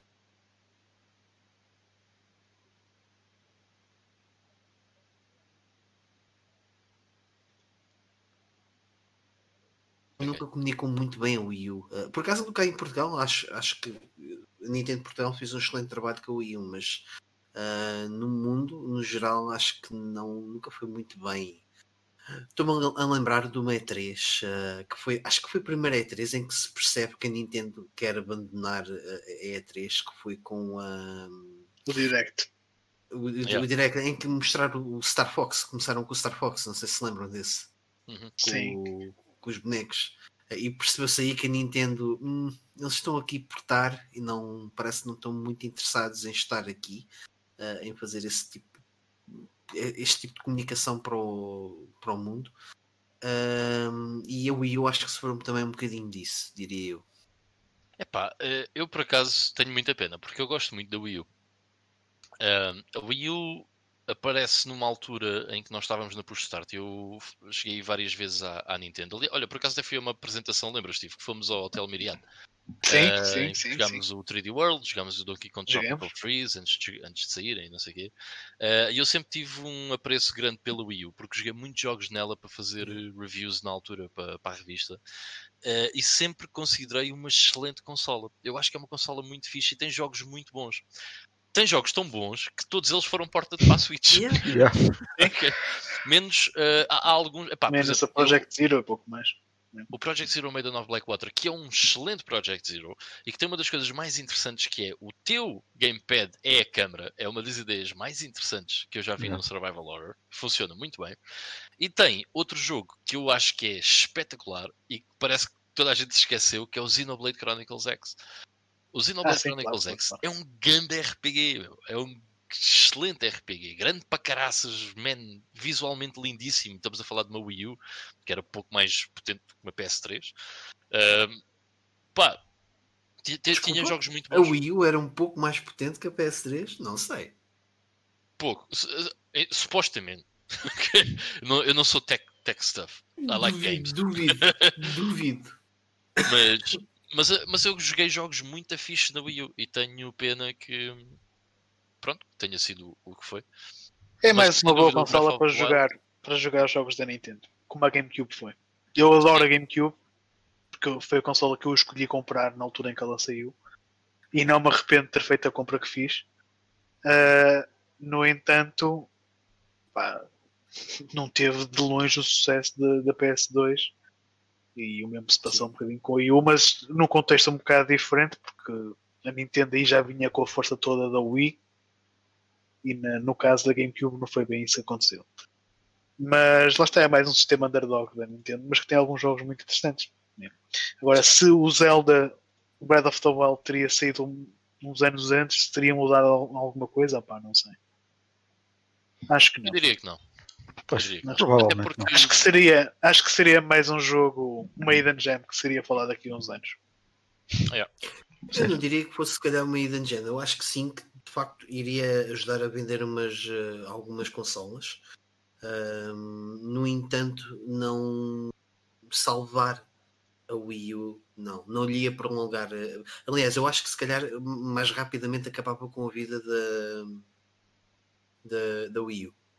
Eh, dir- diria que se calhar se lançasse o Breath of the Wild eh, um ano ou dois antes, e- iriam partir logo, ok, tipo é o canto do cisne, estás a ver? E, e seguiam para outra cena. Não me parece que. Só uma estatística interessante por estarmos a falar nisso. Eu por acaso vim aqui pesquisar. Ahm, o Breath of the Wild vendeu 21.45 milhões de cópias para a Switch, ok? E vendeu 1.67 para a Wii. É, Ou mas seja, a esmagadoríssima maioria eh, das sales do Breath of the Wild foram, foram para a Switch. Yeah. O que, o que, collectors, collectors, beware. Pois, também pode ser outro revés da, da medalha. Tem o vosso. Twilight Princess. Mas eu, por É, exemplo, mas, eu, por exemplo, tenho alguns jogos na, na, na Wii U que não sinto necessidade nenhuma de, de comprar os remasters, por exemplo. Pá, não sei, há muita gente a comprá-los, mas como este Super Mario 3D, o 3D World que saiu entretanto, também tem uma É expansão cena- nova. pá. A cena é que a Nintendo. Diz, diz, Força, diz, diz. A cena é que a Nintendo põe sempre mais qualquer coisa. né? No caso do Mario Kart, meteram lá os DLCs todos. Yeah. não, não lançam só o porte só por si. Eu, eu também tenho esses jogos todos no Wii U e eventualmente quando comprar uma Switch também não tenho grande vontade de, os comprar de novo. Pois eu, não- eu nunca tive e Mas- nunca os, e nunca os comprei, sinceramente. Mas, mas sei lá, se um dia me aparecer tipo a 5 euros, olha, why Ah, isso, Tem- isso, tem isso mais, até tem eu. mais, tem mais conteúdo, não é? yeah, mas isso é 5 paus. Isso, O isso é até os eu, jogos da mas Nintendo nunca são 5 paus, né? Aquela, Nunca. aquela espiga. Ainda outro dia estava a procurar jogos da da Switch do, no Amazon, porque ia mandar vir uma coisa e, para ter os portos grátis. Pá, fui ver. eh, Estava a ver jogos. E de repente vejo Breath of the Wild, 55 euros. Assim, como é que é possível, meu? Yeah. Saiu há 4 anos, meu. 55 euros. É Yeah, Nintendo. yeah, yeah. É a cena do, do- dos jogos da Nintendo é essa. É sempre um. Mais vale comprar o jogo logo e pronto. Aqui, aqui a vantagem é que o facto de teres estes jogos que foram relançados na, na Switch permite a que tu tenhas uma biblioteca mais compacta dos jogos da Nintendo num único sistema, estás a perceber? Ahm, eu, eu, por exemplo, eu, eu, eu tenho muita vontade em ter, por questões de colecionismo, o, uma, uma Wii U aqui em casa. Uh, só que cada vez menos uh, sinto-me incentivado a comprar uma, tendo em conta que a Switch está a ter os, os títulos todos, estás a perceber?